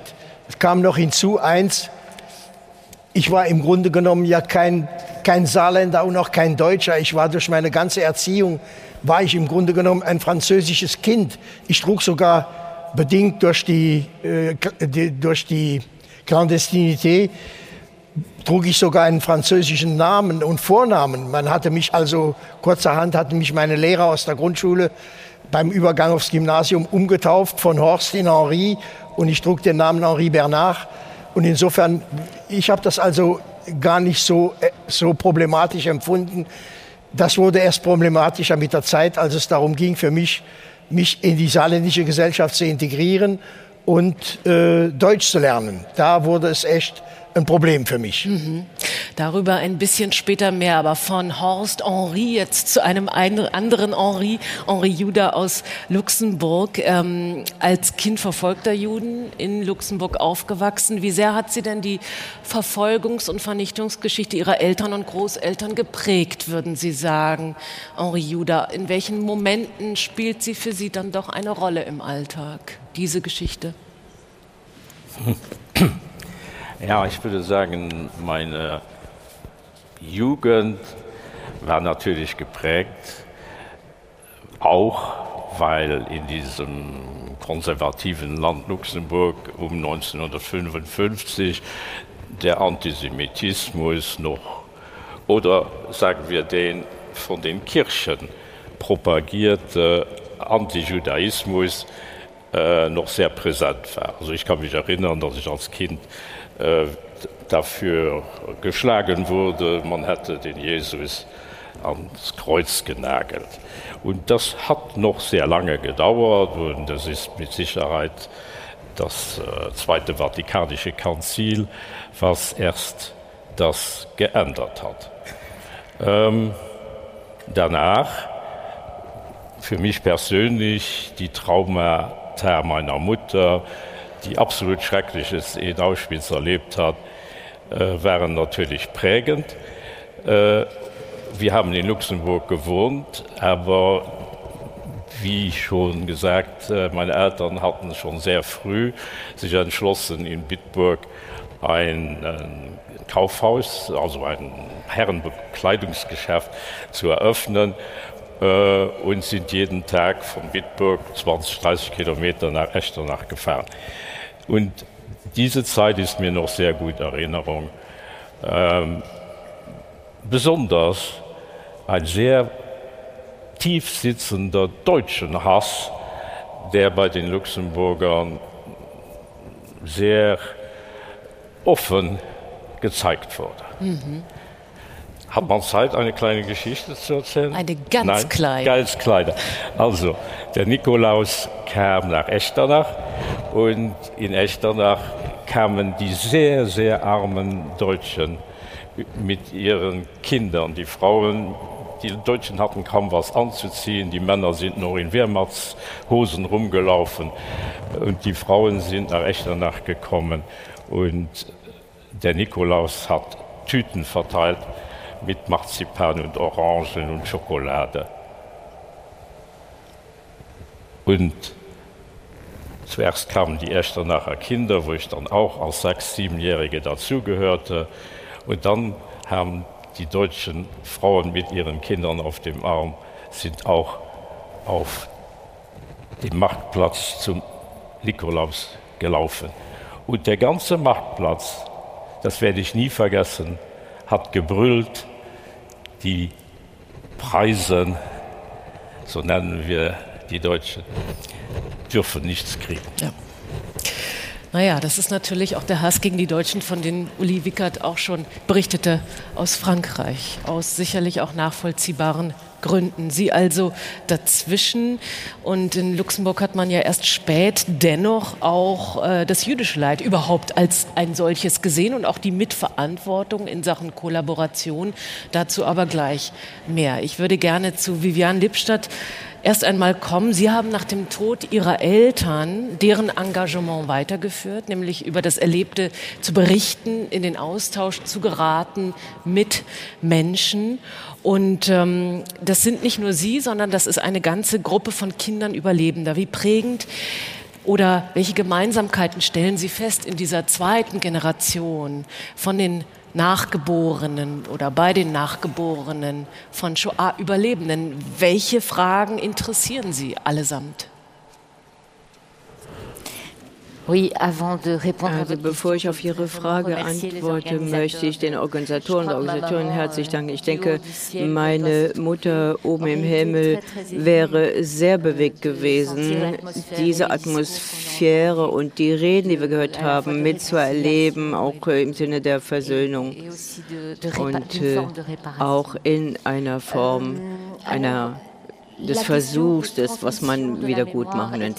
Die Übertragung, Weitergabe der Geschichte ist etwas, äh, was ich immer erlebt habe. Meine Mutter war extrem traurig und äh, sie konnte niemals verwinden, dass sie ihren Vater äh, verloren hatte im KZ. Und die Juden wussten schon, so sagt man, was ihnen passieren würde. Aber das war nicht der Fall. Ihr, äh, sie glaubte, dass ihr Vater nach Auschwitz gebracht wurde, um dort zu arbeiten. Sie hat geweint, der Vater hat sich umgedreht. Er hat gesagt, äh, weine nicht, wir sehen uns Sonntag wieder. Und das war das letzte Mal, dass sie ihn gesehen hat. Also diese Frage der Trennung war eine sehr schwierige Frage für sie. Und als ich 18 Jahre alt war, hat sie beschlossen, in die Schulen zu gehen, zu sprechen, über ihre Erfahrungen zu, zu sprechen, aufgrund des Vereins Ausschuss Grossel. Und meine Mutter hat dann auch wieder den Sinn in ihrem Leben gefunden, hat mich sehr oft gebeten, weiterzumachen, wenn sie nicht mehr da sein würde, dass, äh, sie in die, dass ich in die Schulen gehe und dort berichte als Zeitzeugin. Das äh, heißt, wenn wir nicht mehr berichten, dann wird diese Erinnerung verschwinden. Und ich hatte meinen Verwaltungsrat im Sozialdienst äh, jüdischen Familien äh, gebeten, äh, Gesprächsgruppen zu bilden unter diesen Familien der Betroffenen, der Verfolgten, der Überlebenden. Und äh, es gibt natürlich immer weniger direkte Zeitzeugen, unter anderem auch aufgrund der Corona-Krise. Und in dieser Zeit sind auch viele äh, Zeugen verschwunden. Und mein Verwaltungsrat hat mich gebeten, zusammen mit zwei Kollegen dieses äh, Projekt zu gründen mit Namen Neshama. Äh, es werden Gruppen äh, gebildet heißt Seele auf Deutsch. Und äh, wir haben auch äh, sehr viel äh, Rücklauf bekommen, 40 Personen. Das heißt, äh, wir organisieren kleine Gruppen. Ein Historiker kommt und spricht mit der Gruppe, äh, schult sie auch, äh, damit sie keine Fehler machen. Also zum Beispiel ein Vernichtungslager ist nicht das gleiche wie ein Konzentrationslager. Man versucht diese Nuancen auch herauszuarbeiten für die Schülerinnen und Schüler. Und äh, jeder äh, Zeuge der zweiten Generation wird ausgestattet mit einer PowerPoint-Präsentation, geht damit in die Schulen und zeigt dann auch, welchen Weg man zurücklegen musste, um in diese Lager zu kommen. Und äh, das passiert nach äh, einem Unterricht äh, gegenüber Schülern im Alter von 16, 17 Jahren und 17, 18 Jahren. Dort wird erklärt, welche Mechanismen es gibt, Sündenböcke und all diese Dinge, äh, Narrative, die dazu führen, dass äh, Menschen vernichtet werden. Es ist ja das eine, über Geschichte zu sprechen, sie vermitteln zu wollen. Die andere Frage ist aber, wie schaffen Sie es, junge Menschen sich dafür tatsächlich zu interessieren, Vivian? Welche Erfahrungen machen Sie? Wo kriegen Sie die Schülerinnen und Schüler am besten? Was interessiert Sie heute? Also ich glaube, wenn man eine Botschaft vermitteln will, muss man auch versuchen äh, zu sehen, was die Schülerinnen und Schüler wirklich in ihrer eigenen Geschichte erleben. Wir haben in Brüssel sehr viele äh, Migranten aus dem Maghreb, äh, aus verschiedenen Ländern in der ganzen Welt und auch belgische Familien natürlich mit ihrer eigenen Geschichte. Und jeder und jede hat eine eigene Geschichte, nicht nur der Shoah, sondern auch Leiden, Trauer.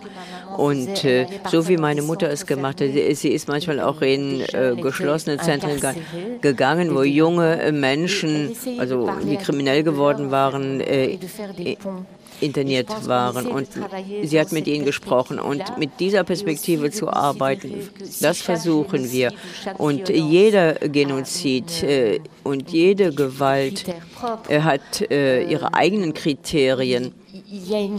Und äh, das muss man anerkennen äh, bei äh, allen Formen der Gewalt. Und man muss auch sehen, was die Schülerinnen und Schüler erleben. Wir wollen einen Dialog äh, aufbauen und nicht einen Ex-Kathedra äh, Dialog führen. Gesellschaften, auch in der deutschen, sie wird immer diverser, vielfältiger. Es gibt immer mehr Familiennarrative, die auch eine Rolle spielen für junge Menschen, die eben auch noch mit anderen migrantischen Geschichten aufwachsen. Aber was Sie gerade angesprochen haben, der Punkt der Verletzbarkeit und Verletzlichkeit und der Gewalt, den gibt es leider, muss man ja sagen, in fast allen Familien, egal woher sie stammen. Und da bieten sich vielleicht auch Anknüpfungspunkte.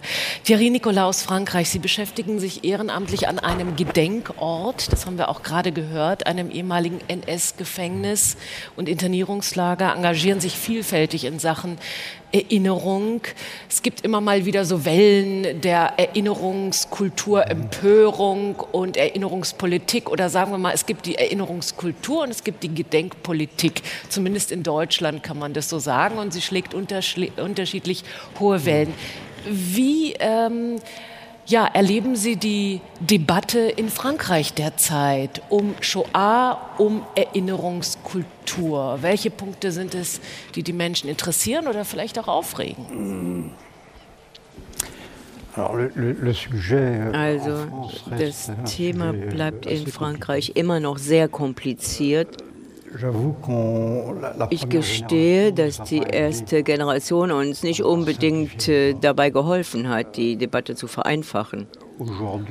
Heute ist es so, aufgrund der Forschungs- und Erinnerungsarbeit, äh, insbesondere von Historikern, wird deutlich, dass man wirklich versucht zu verstehen, was in dieser Zeit wirklich geschehen ist. Und Frankreich hat die eigene Geschichte eigentlich noch nicht genügend aufgearbeitet. Und wir erinnern daran, dass in der Division äh, Karl der Große im Charlemagne. Äh, 100.000 Lothringer waren. Und die tatsächlich in dieser Division waren und auch Anhänger des Regimes waren. Und äh, die sogenannten Malgrenu. Und äh, man spricht eigentlich heute kaum oder überhaupt nicht davon. Und ich sagte auch, dass die äh, Zeitzeugen der ersten Generation äh, Schwierigkeiten hatten, das zu verstehen und nicht Sie hatten schon Mühe damit zu überleben, was sie erlebt hatten. Äh, ich spreche vielleicht kurz von meinem Vater. Ich hatte das Glück, einen Vater zu haben, der mir niemals den Hass auf andere eingeimpft hätte. Das heißt, Natürlich, wir haben miteinander gesprochen, dass man, man sagt das ganz oft, man darf die anderen nicht hassen. Und euh, euh, es äh, war für uns ganz normal, ein paar Tage in Deutschland zu verbringen. Und äh, das Schlechte daran ist, dass man sich äh, nicht für die Vergangenheit interessiert. Da kann man natürlich auch nicht verstehen, wie sich die Dinge weiterentwickeln. Und im Klartext, ich danke meinem Vater dafür, dass er diese Erinnerungsarbeit verwirklicht hat, nicht in der Familie. Da bin ich immer ein bisschen verschont worden. Ich erinnere mich an meine Mutter, die immer gesagt hat, nerv die Kinder nicht mit deinen Geschichten. Aber eigentlich hat er mich ja äh, schützen wollen. Und äh, weil er mich eben schützen wollte, äh, wusste ich nichts. Aber die Dinge haben sich natürlich äh, geändert. Ich bin heute Präsident eines Vereins, der sich ausschließlich dieser Erinnerungsarbeit widmet. Und äh, das Departement Moselle äh, was Internierungslager angeht und das Fort von Queuleux, das äh, eigentlich äh, äh, sehr alt äh, war und eine lange Geschichte. Und äh, die große Frage, die Frage ist die der ersten Generation und die, die Frage, die ich jetzt habe, nach was passiert nach uns, was bleibt, wie können wir diese Erinnerung aufarbeiten. Und ich reagiere da nicht äh, auf die gleiche Art und Weise gegenüber meinen äh, Kindern. Mit den Enkeln habe ich fünf, aber mit denen spreche ich so eigentlich nicht. Aber mit den Kindern äh, spreche ich auch über das Leben meines Vaters, deren Großvater. Ich bringe sie an die äh, Städten und sie verstehen das. Und die zweite Generation oder die dritte dann in diesem Falle eigentlich äh, äh, sollte eigentlich besser vorbereitet sein auf diese Geschichte, die wir immer noch weitertragen müssen. Das ist unsere Pflicht.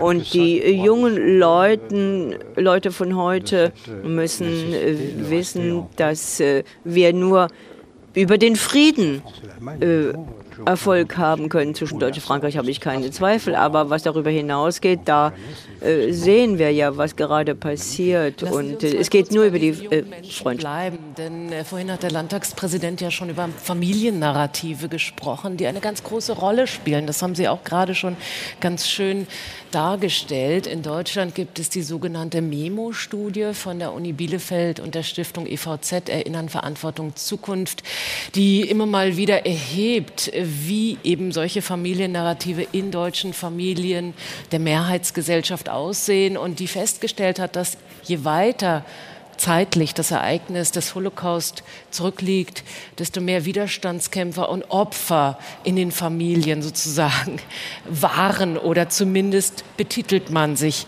so selbst. Und das ist ja schon so ein bisschen seltsam, ja. Also demnach waren es wohl kaum Menschen, die Hitler unterstützt haben in Deutschland. Kann irgendwas nicht ganz so sein, wie es sich darstellt. Aber man fragt sich in der Tat, was für Geschichten, wenn sie überhaupt erzählt werden, werden denn erzählt, Horst Bernhard, Sie haben ja ganz früh angefangen, sich in Sachen Erinnerung zu engagieren, als dies noch gar nicht populär war. Das waren ja Bewegungen, die wirklich so grassroots-artig erstmal aus Bürgerbewegungen, aus der Zivilgesellschaft heraus entstanden sind in Deutschland.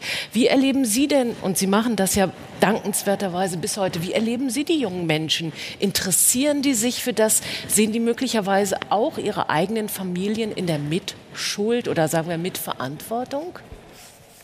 Sagen wir mal, ich habe den Eindruck, dass die jungen Menschen sich heute immer noch, vielleicht sogar noch zunehmend für die Vergangenheit interessieren. Ob sie die Frage reflektieren nach der eigenen Familie, das kann ich nicht beurteilen. Darüber da, reden Sie nicht? Darüber wird nicht geredet. Mhm. Aber äh, es vergeht im Grunde genommen kaum eine Veranstaltung, bei der die Lehrerin oder die Lehrer, die die Jugendlichen begleiten, am Schluss zu mir kommen und sagen, Herr Bernhard, ich würde mir wünschen, die Schüler würden einmal in meinem Unterricht mal eine Dreiviertelstunde, eine Stunde mir so, so aufmerksam zuhören, wie sie Ihnen zugehört haben. Und ich merke das auch an den Fragen, die gestellt werden und an der Art und Weise, wie sich, obwohl die Stunde schon rum ist und sie könnten eigentlich schon vielleicht nach Hause gehen schon, wie sie sich dann mit den Dokumenten beschäftigen, die ich dann mitgebracht habe und wie sie das ein oder andere fragen und äh, meine Meinung dazu bitten. Was versuchen Sie, Horst Bernhard, den Menschen mitzugeben? Ich versuche ihnen mitzugeben, dass es wichtig ist, äh, dass sie wissen, was in der Vergangenheit gewesen ist. Ich versuche sie, äh, sie dazu zu bringen, auch ihre, die Eltern weniger, weil die Vergangenheit liegt ja weiter zurück, aber zumindest mal ihre Großeltern zu fragen, was, äh, wie sie die Zeit erlebt haben. Auch wenn das manchmal geschönt wird oder manchmal nicht unbedingt der Wahrheit entspricht. Und ich versuche ihnen vor allen Dingen die Verantwortung zu übermitteln, dass sie eine Verpflichtung haben, dazu, dafür zu sorgen, dass sich so etwas nie wieder, nie wieder passieren kann und dass sie, wir sprechen ja heute sehr viel von der deutsch-französischen Freundschaft, die mich auch sehr beseelt, dass sie dafür sorgen sollen, dass die Menschen in der Zukunft ein verständnisvolleres Miteinander haben äh, und dass sie davon ausgehen, dass die Menschen alle gleich sind, ganz gleich, welche Religion sie vertreten, ganz gleich, welche Hautfarbe sie haben. Und dass ein Mensch dem anderen gleich ist und dass sie entsprechend auch miteinander kommunizieren müssen. Henri Juda, Sie haben sich relativ spät in Ihrem Leben dazu entschieden, aktiv zu werden in Sachen Erinnerung. Warum und wieso, das haben Sie in Interviews sehr eindringlich dargestellt. Aber es brodelte, es arbeitete in Ihnen und Sie wollten auch Dinge richtigstellen, sozusagen in der Gewichtung der Erinnerungskultur. An was wird erinnert in Luxemburg, wenn wir über den Zweiten Weltkrieg sprechen? Diese Frage haben Sie sich immer wieder gestellt und Antworten dafür gefunden. Auf welche Dinge probieren Sie vor allem einzugehen in Ihrer Arbeit? Was ist Ihnen wichtig? Gut, es ist ein weites Feld und ich bin erst effektiv dank meiner hier äh, sitzenden äh, Ehefrau, die mir gesagt hat, jetzt muss, das musst du jetzt aus dir rausbringen, sonst gehst du kaputt. Aber da man ja sowieso kaputt geht, habe ich mir gesagt, mache ich jetzt diesen Kampf auch zu Ehren meiner Eltern, die mich eben genau das Gegenteil gelehrt haben, was da die Volksmasse geschrien hat. Das wären mehr oder weniger die gleichen, die in der Besatzungszeit der Deutschen mehr oder weniger mitgemacht haben, mehr oder weniger kollaboriert haben. Wir hatten in Luxemburg, und das ist das Pendant, das ist die Rückseite der Medaille, wenn man also Gedenkpolitik macht, aber ausschließt aus, dem, aus der Erinnerungspolitik die Kollaboration natürlich auch in Frankreich und natürlich auch in Belgien. Ähm, dann hat man, übermittelt man ein falsches Bild. Und hier ist es mir ein großes Anliegen, wenn in Luxemburg von einer Bevölkerung von damals 300.000 80.000 in der volksdeutschen Bewegung wären, dann ist das nicht anodin. Äh, wenn 1500 freiwillig in die deutsche Armee gegangen sind. Und dann kommen wir auf die Passage des größten jemals in Luxemburg begangenen äh, Straftat Verbrechens, Kriegsverbrechens, das war das Einziehen der Luxemburger Jahrgänge, wie auch in Lothringen. Hier wurde ein Nationalepos gemacht und das geht darf nicht. und muss das leider an dieser Stelle so ein ja, bisschen gerne. abbiegen, aber Sie bemühen sich darum, genau auf diese Punkte einzugehen, Genau. sie aufzuzeigen, aufzuklären. Genau. Und das Ganze hat ja auch Konsequenzen in Sachen Zahlungen, ja, Restitutionen und all das. Wer wurde ja restituiert, wenn man das überhaupt so sagen kann? Aber es ist ja auch eine politische Auswirkung, die genau diese Diskussion haben. Und ganz politisch, Vivian Lippstadt, gehen auch Sie zu. Ja, wir haben leider, Sie merken schon, wenig Zeit und man könnte ganze Abende mit diesen Menschen verbringen. Ein Satz noch, Henri? Ja. Ein Satz. Äh, gut. Dies alles war unter dem Teppich und kam irgendwo vor zehn Jahren nach vorn. Und ich, da der Präsident des Parlaments hier ist, möchte ich auch sagen, das Luxemburger Parlament hat nach einer Studie eines Historikers sich dann, wie vorher auch in Frankreich oder auch in Belgien, äh, sich bei der jüdischen Kommunität äh, entschuldigt. Und jetzt in, der- in, der in der letzten Zeit sind noch andere sehr positive Sachen von Luxemburg auch aus passiert, wobei man aber die nicht einfach verhehlen kann, dass 20, 30, 50 Jahre die Gedenkpolitik von ganz anderen Opfergruppen Deswegen kamen. man staunt schon, wie lange dann so etwas braucht, um auch äh, so eine Entschuldigung herbeizuführen, wenn sie überhaupt kommt. Ich möchte gerne auf einen Punkt noch eingehen. Vivian Lippstadt, Sie beschäftigen sich auch mit anderen Themen über den Holocaust hinaus, aber aus Ihrer Arbeit sozusagen. Sie engagieren sich nämlich auch mit der Aufarbeitung des Genozids in Ruanda. Was können Sie aus der Verarbeitung und Bearbeitung des Holocausts für solche Genozide und solche Gewalterfahrungen herausholen und den Menschen mit auf den Weg geben? Ganz kurz. Was sind das für Punkte? Nun, travailler. äh, wir haben uns äh, begonnen damit zu beschäftigen, ungefähr im Jahr 2002, auf Anfrage äh, der äh, Flüchtlinge der Tutsi, die ungefähr 3000 in Belgien sind. Und sie sind zu uns gekommen und haben gesagt, ihr habt ja mit Überlebenden der Shoah äh, gearbeitet, könnt ihr uns nicht helfen? Wir sind alle Flüchtlinge und Entkommene aus diesen Massakern und wir haben Gesprächsgruppen geschaffen mit ungefähr 20 solcher Flüchtlinge und Überlebender. Wir haben äh, mit ihnen gesprochen, euh, a was sie erlebt haben. Und das war genau das, was wir auch in unseren Familien und in den Generationen danach erlebt haben. Ich kann zwei, drei Beispiele nennen. Zum Beispiel die Kinder, die Albträume haben, obwohl sie selbst gar nicht äh, diese Dinge erlebt hatten. Sie waren ja die Kinder der Überlebenden. Und äh, auch äh, die Schwierigkeiten, die Familien erlebt haben, zu sagen, wie ihre Eltern gestorben sind äh, äh, mit der Machete. Also Voilà. Donc, Genau, die Verarbeitung von Traumata. Unglaublich interessant, dass Sie sozusagen über den Tellerrand hinausschauen und auch andere Genozide in den Blick nehmen in Ihrer Art der Arbeit. Zum Schluss noch, Thierry Nicolas, die Frage, wessen Aufgabe ist es denn heute, Erinnerungsarbeit zu leisten? Zwei Worte. Ich weiß, das ist eine Herausforderung. Nun, es gibt ja nicht nur die äh, Erinnerungskultur in Vereinen, sondern äh, das müssen viele, viele Menschen tagtäglich tun. Und die Politik hat natürlich ihre Rolle zu spielen, muss darüber diskutieren, aber äh, man darf äh, sich nicht äh, auf diese Dinge beschränken.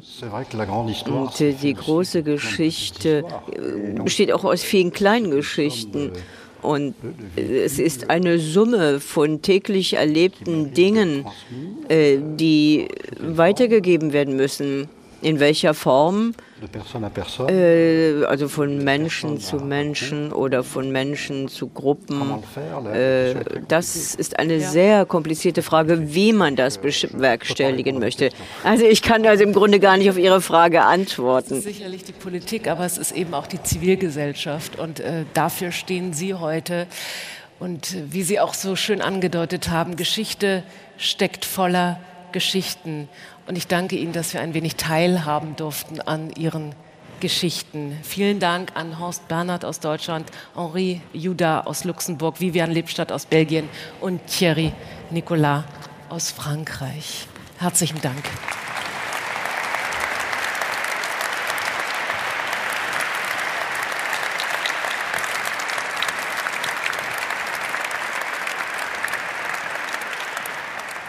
Lieber Herr Bernhard, ich nehme Sie gleich mit runter. Bleiben Sie doch noch mal kurz bei mir.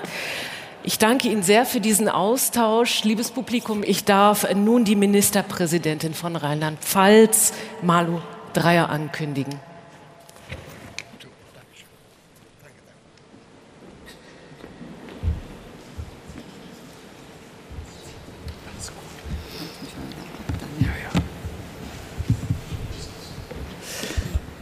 Meine sehr verehrten Herren und Damen, lieber Herr Landtagspräsident, lieber Herr Wickert, verehrte Mitwirkende und verehrte Gäste.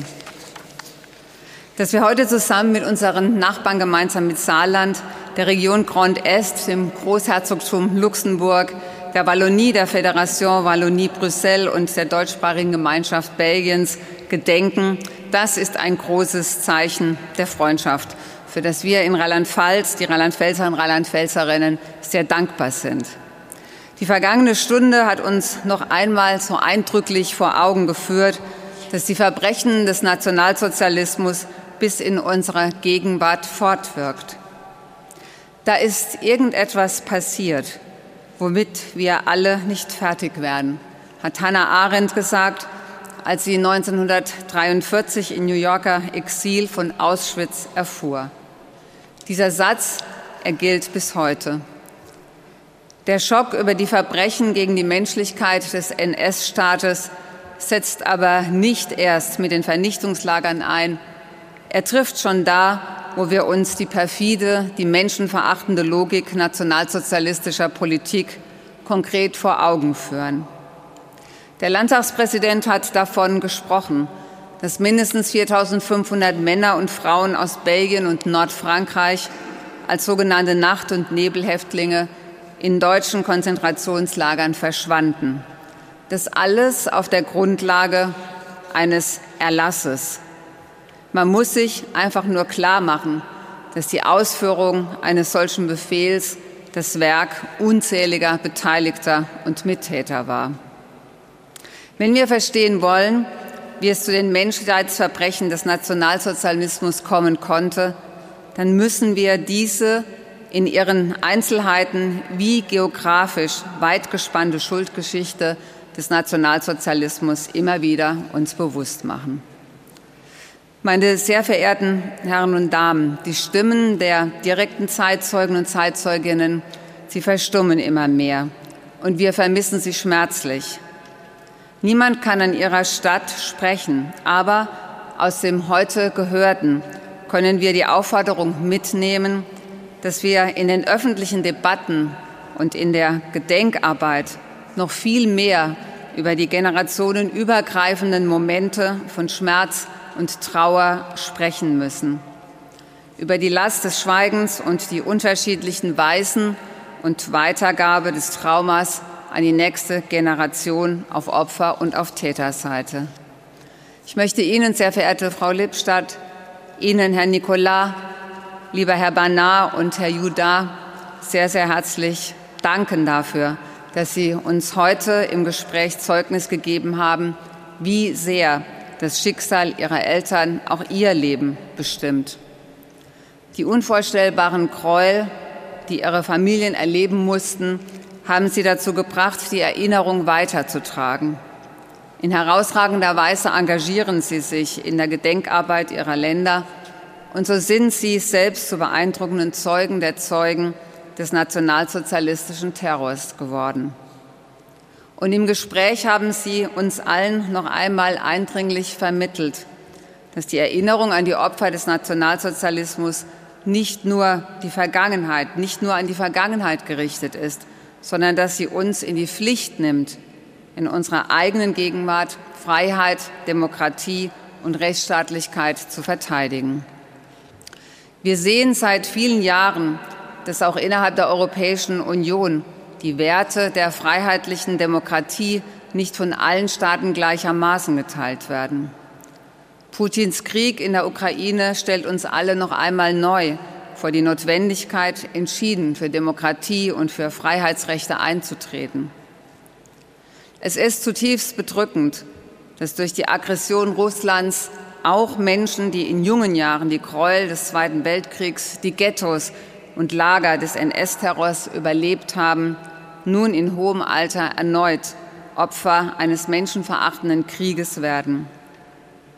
Viele von ihnen haben nicht mehr die Kraft, an einen sicheren Ort zu fliehen, und sie sind auf die praktische Hilfe auch aus Deutschland angewiesen.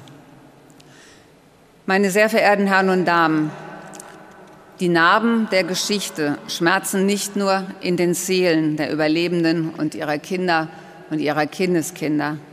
Sie haben auch im Verhältnis Deutschlands zu seinen europäischen Nachbarn und in dem kleinen Europa unserer Großregion tiefe Spuren hinterlassen.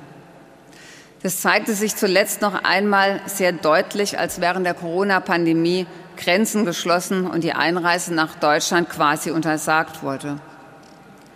Auch vor dem Hintergrund der Wunden der letzten Jahre ist die Entscheidung, den Schwerpunkt der rheinland-pfälzischen Ratspräsidentschaft des interregionalen Parlamentarierrats der Großregion auf die Erinnerungskultur und die politische Bildung zu legen, eine klare Botschaft. In Rheinland-Pfalz stellen wir uns der Verantwortung für unsere Geschichte. Wir vergessen nicht. Und als Ministerpräsidentin will ich hinzufügen, die Gedenkarbeit ist und sie bleibt eine tragende Säule der politischen Arbeit in unserem Land. Es gibt bereits eine Fülle wichtiger Projekte zum Thema grenzüberschreitende Erinnerungskultur in der Großregion, die weiter vorangetrieben werden. Jedes dieser guten Programme, verehrte Zuhörende, würde aber ins Leere laufen, wären da nicht die Menschen, die sie mit Leben erfüllen. Und deshalb möchte ich mich bei allen bedanken, die sich mit einem Beitrag hier und das ganze Jahr über für die Erinnerung an die Schrecken des Nationalsozialismus einsetzen. Allen voran die vielen Mitglieder unserer Landesarbeitsgemeinschaft der Gedenkstätten und Erinnerungsinitiativen zur NS-Zeit in Rheinland-Pfalz. Ein herausragendes Engagement junger Menschen durften wir heute erleben mit der Arbeit der Jahrgangsstufe 12 des Bonhoeffer Gymnasiums in Schweich. Ich danke Ihnen, liebe Schüler und Schülerinnen, sehr herzlich dafür, dass Sie uns in so kundiger und so einfühlsamer Weise die Familiengeschichten der Zeitzeugen und der Zeitzeugin näher gebracht haben, der zweiten Generation vorgestellt haben und die wir eben ja erlebt haben in der Gesprächsrunde. Meine sehr verehrten Herren und Damen, in wenigen Tagen, am 30. Januar, jährt sich die Ernennung Hitlers zum Reichskanzler durch Reichspräsident Hindenburg zum 90. Mal. Einschränkungen der Versammlungs- und Pressefreiheit, Auflösung des Parlaments, Notverordnungen, die Einrichtung des, der ersten Konzentrationslager in Oranienburg und Dachau, der Boykott jüdischer Geschäfte, Ärzte und Rechtsanwälte, Berufsverbot für jüdische und regimekritische Beamte, die Zerschlagung von Gewerkschaften, Bücherverbrennungen, All das geschah in aller kürzester Zeit. Die Erinnerung daran, dass binnen Wochen ein demokratischer Rechtsstaat in sein Gegenteil verkehrt werden konnte, das muss uns alle wachsam halten. Wie gern würde ich heute vor Ihnen stehen und sagen, in Deutschland haben wir gelernt, wir haben das Versprechen nie wieder eingelöst. Doch auch bei uns in Deutschland gibt es wieder neu die Anziehungskraft der einfachen Antworten und des feindseligen Freund-Feind-Denkens. Die Anschläge von Halle und Hanau und viel zu viele Vorfälle im Alltag unseres Landes zeigen, dass Judenhass, dass Rassismus und Fremdenfeindlichkeit eben nicht überwunden sind. 2021 wurden in Deutschland über 3000 antisemitische Straftaten gezählt. Das sind gegenüber dem Vorjahr 2020 rund 29 Prozent mehr. Rund 84 Prozent davon hatten einen rechtsextremistischen Hintergrund. Auch in Rheinland-Pfalz stieg die Zahl antisemitischer Delikte leider von 46 im Jahr 2020 auf 61 im Jahr 2021. Und mit der AfD sitzt eine Partei in den Parlamenten, die wie auch ihre Jugendorganisation als Verdachtsfall eingestuft und vom Bundesamt für Verfassungsschutz beobachtet wird, weil es genügend Anhaltspunkte für verfassungsfeindliche Bestrebungen in ihren Reihen gibt. Es darf niemanden von uns gleichgültig lassen, wenn Menschen im Netz und auf der Straße bedroht werden. Wenn Juden aus Sorge vor Anfeindung ihre Kippa verstecken, wenn Romja und Sintise ausgegrenzt und kriminalisiert werden, wenn queere Menschen angefeindet werden bis hin zum Mord, wo auch immer die Achtung vor dem anderen nur im allerkleinsten übertreten wird, muss jeder und jede dagegen aufstehen. Unermüdlich gegen das Vergessen anzugehen und die Erinnerungen an die Opfer des Nationalsozialismus zu bewahren, wird immer unsere Verantwortung in Deutschland bleiben. Dass wir auch andere Verbrechen gegen die Menschlichkeit erinnern, wie etwa die Verbrechen der Kolonialzeit, darf nicht um den Preis der Erinnerung an die NS-Verbrechen geschehen. Im bleibenden Bewusstsein, woher wir kommen, dürfen wir uns aber auch über Erreichtes freuen. Vor wenigen Tagen durften wir gemeinsam den 60. Jahrestag des Élysée-Vertrags feiern, der ein neues Kapitel im Verhältnis zwischen Frankreich und Deutschland aufgeschlagen und das Herzstück des neuen Europas begründet hat. Die deutsch-französische Freundschaft, die auch angesichts der heutigen Herausforderungen von unschätzbarem Wert ist. Sie, sehr verehrter Herr Wickert, haben uns eindrücklich aus Ihrer persönlichen wie beruflichen Erfahrung geschildert, was der deutsch-französische Freundschaftsvertrag für Menschen in beiden Ländern bedeutet. Aber auch eingeschärft, dass die gewachsene Freundschaft ein Schatz ist, der beständig gepflegt sein will und bewahrt werden muss. Ich danke Ihnen sehr, sehr herzlich, dass Sie heute zu uns gesprochen haben. Meine sehr verehrten, meine sehr verehrten Herren und Damen, liebe Bürger und liebe Bürgerinnen, in unserer Großregion schlägt das Herz Europas. Lassen Sie uns im Bewusstsein unserer Geschichte, in der uns so vieles getrennt hat, weiter gemeinsam an einer guten Zukunft gestalten und daran arbeiten, dass wir uns alle gegenseitig respektieren und schätzen und freundschaftlich verbunden bleiben. Als Ministerpräsidentin werde ich mich zusammen mit meiner Landesregierung auch künftig mit aller Kraft für eine starke Partnerschaft einsetzen, zum Wohle aller Menschen, die hier zusammenleben. Vielen Dank.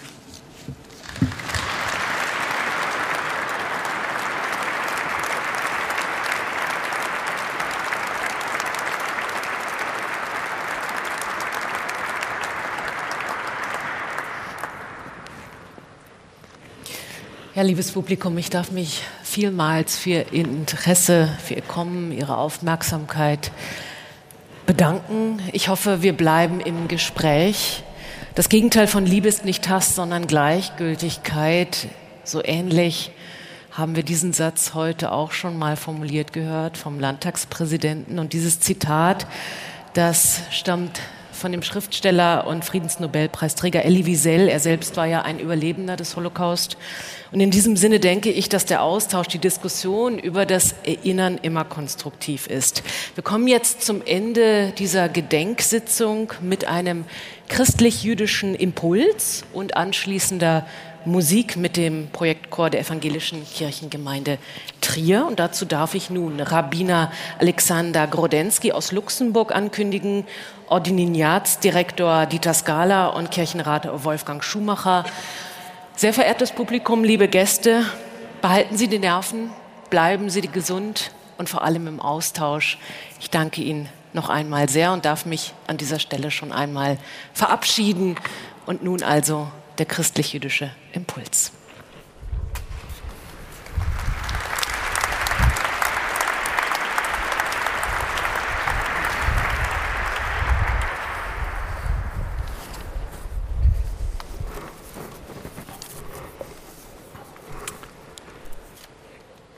אנוש כחציר ימיו, כציץ השדה כן יציץ.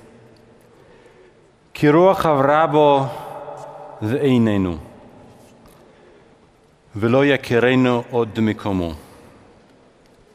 וחסד אדוני מעולם ועד עולם על יראיו, וצדקתו לבני בנים. Menschen wie Gras sind ihre Tage. Wie Wildblumen blumen sie auf, ein Wind weht vorüber, weg sind sie hinterlassen keine Spur. Aber die, Gute, die Güte Gottes seit jeher und für immer wert über denen, die Gott mit Achtung begegnen und die Gottes Gerechtigkeit wirkt über Generationen. Mit diesen Worten aus den Psalmen haben wir unsere Gedenkstunde eröffnet. Worte, die uns an die Zerbrechlichkeit und Flüchtigkeit des menschlichen Lebens erinnern. Heute sind wir da, morgen, wer weiß, vielleicht gar nicht mehr. Wer erinnert sich an uns? Was bleibt von uns? Dennoch, dennoch seien wir auch daran erinnert, dass die Güte Gottes wert Menschen sind nicht bloß Blumen, die ein starker Wind spurlos vernichten kann. Gott, du hast den Menschen nur wenig geringer gemacht als Gott. Mit Würde und Hoheit hast du ihn gekrönt. Der Mensch ist ein Ebenbild Gottes. Die Würde des Menschen ist unantastbar. Wir halten uns an diesen Glauben fest, auch dann, wenn einige Menschen anderen Menschen ihre Menschlichkeit absprechen und sie zu vernichten suchen. Wir gedenken heute eines Verbrechens vieler Menschen gegen Millionen anderer Menschen. Unsere Beziehung zur Vergangenheit bestimmt zumindest teilweise, wer wir in der Gegenwart sind. Heute leben wir in einer Gesellschaft, die von Vielfalt geprägt ist. Erinnern wir uns gemeinsam oder erinnern wir nebeneinander? Welche Rolle spielen unsere individuellen, familiären, kollektiven, nationalen Erinnerungen?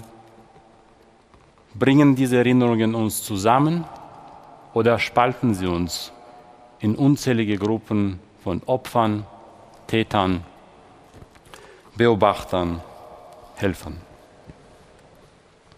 Wenn ich um die Anerkennung meiner Erinnerungen und meiner Identität kämpfe, schließe ich zwangsläufig die Erinnerungen und Identitäten anderer aus?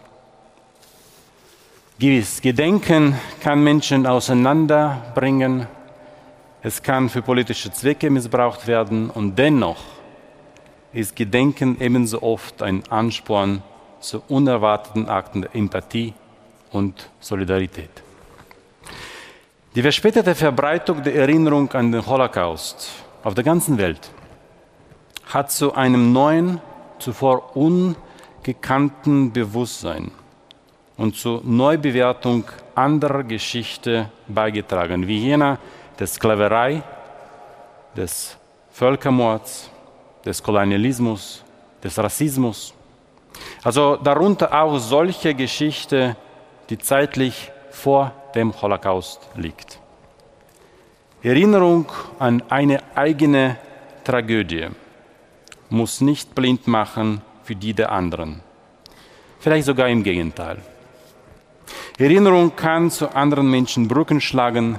Erinnerung ist nicht bloß ein Gedanke oder ein Gefühl, es ist eine Tat. Mögen unsere Erinnerungen als Taten zu mehr Empathie, mehr Solidarität und mehr Gerechtigkeit in Deutschland, Großregion, Europa und weltweit beitragen. In der uns Christen mit dem Judentum gemeinsamen heiligen Schrift der Torah, den fünf Büchern Mose heißt es, Gedenke der vorigen Zeiten und hab Acht auf die Jahre von Geschlecht zu Geschlecht. Frage deinen Vater, der wird dir's verkünden. Deine Ältesten, die werden dir's sagen. Gedenken gehört zu unserer Geschichte von Anfang an. Und wir erfahren, wie dies geht. Wir sollen die fragen, die uns über Vergangenes berichten können. Die Väter und Mütter, die Generation derer, die erlebt hat, was wir nur aus Büchern oder Filmen kennen. Zugleich geht der Blick beim Gedenken weiter. Blicke nicht nur auf die, die vor uns waren, schenke auch denen, die jetzt mit dir leben, Aufmerksamkeit und beachte die künftigen Generationen. Gedenken heißt also immer auch die Gegenwart deuten und die Zukunft gestalten. Gedenken ist mehr als Erinnern. Nicht nur, weil im Blick auf die Verbrechen des nationalsozialistischen Staates die Väter und Mütter bald nicht mehr für Antworten auf unsere Fragen zur Verfügung stehen. Gedenken schließt den wachen Blick auf unsere Gegenwart ein, wo Antisemitismus und Antizionismus, wo Rassismus und gruppenbezogene Menschenfeindlichkeit, wo Vorurteile und Ausgrenzungen wieder aufleben. Unsere Kirchen wissen um ihre Schuld in den vorigen Zeiten, um die Geschichte der Verleugnung und des Verrats an unseren älteren Geschwistern. Die Zukunft braucht auch für Christen und Juden das Gedenken, damit unser gemeinsames Leben miteinander gelingen kann. Für dieses gemeinsame Leben haben wir eine gute Grundlage. Mit den Worten Martin Bubers, wir teilen ein Buch und eine Hoffnung. Das Buch, die hebräische Bibel, ist unsere gemeinsame Kraftquelle. Ihre Gebote geben Orientierung und ihre Gebete bringen Lob und Klage, Dank und Bitte vor Gott. Ihre Geschichten erzählen von der Geschichte Gottes mit uns Menschen. Freiheitsgeschichten ebenso wie Erfahrungen der Gefangenschaft, Erzählungen von Schuld und Gnade, ebenso wie Berichte von Ängsten und Vertrauen. Wir hören in diesem Buch die Stimme Gottes, die uns mahnt, Fremde, die bei uns leben, nicht zu unterdrücken, sondern sie wie unseresgleichen zu lieben. Armut nicht zuzulassen und für Recht und Gerechtigkeit zu sorgen. Wir hören den Beter, der zu Gott spricht. Du bist meine Hoffnung von Jugend an. So können wir der vorigen Zeiten gedenken und uns gemeinsam unter Gottes Segen stellen. Der Herr segne uns und behüte uns. Der Herr lasse sein Angesicht leuchten über uns und sei uns gnädig. Der Herr erhebe sein Angesicht auf uns und schenke uns Frieden. יאר אדוני פניו אליך ויחונקה, יישא אדוני פניו אליך וישם לך שלום.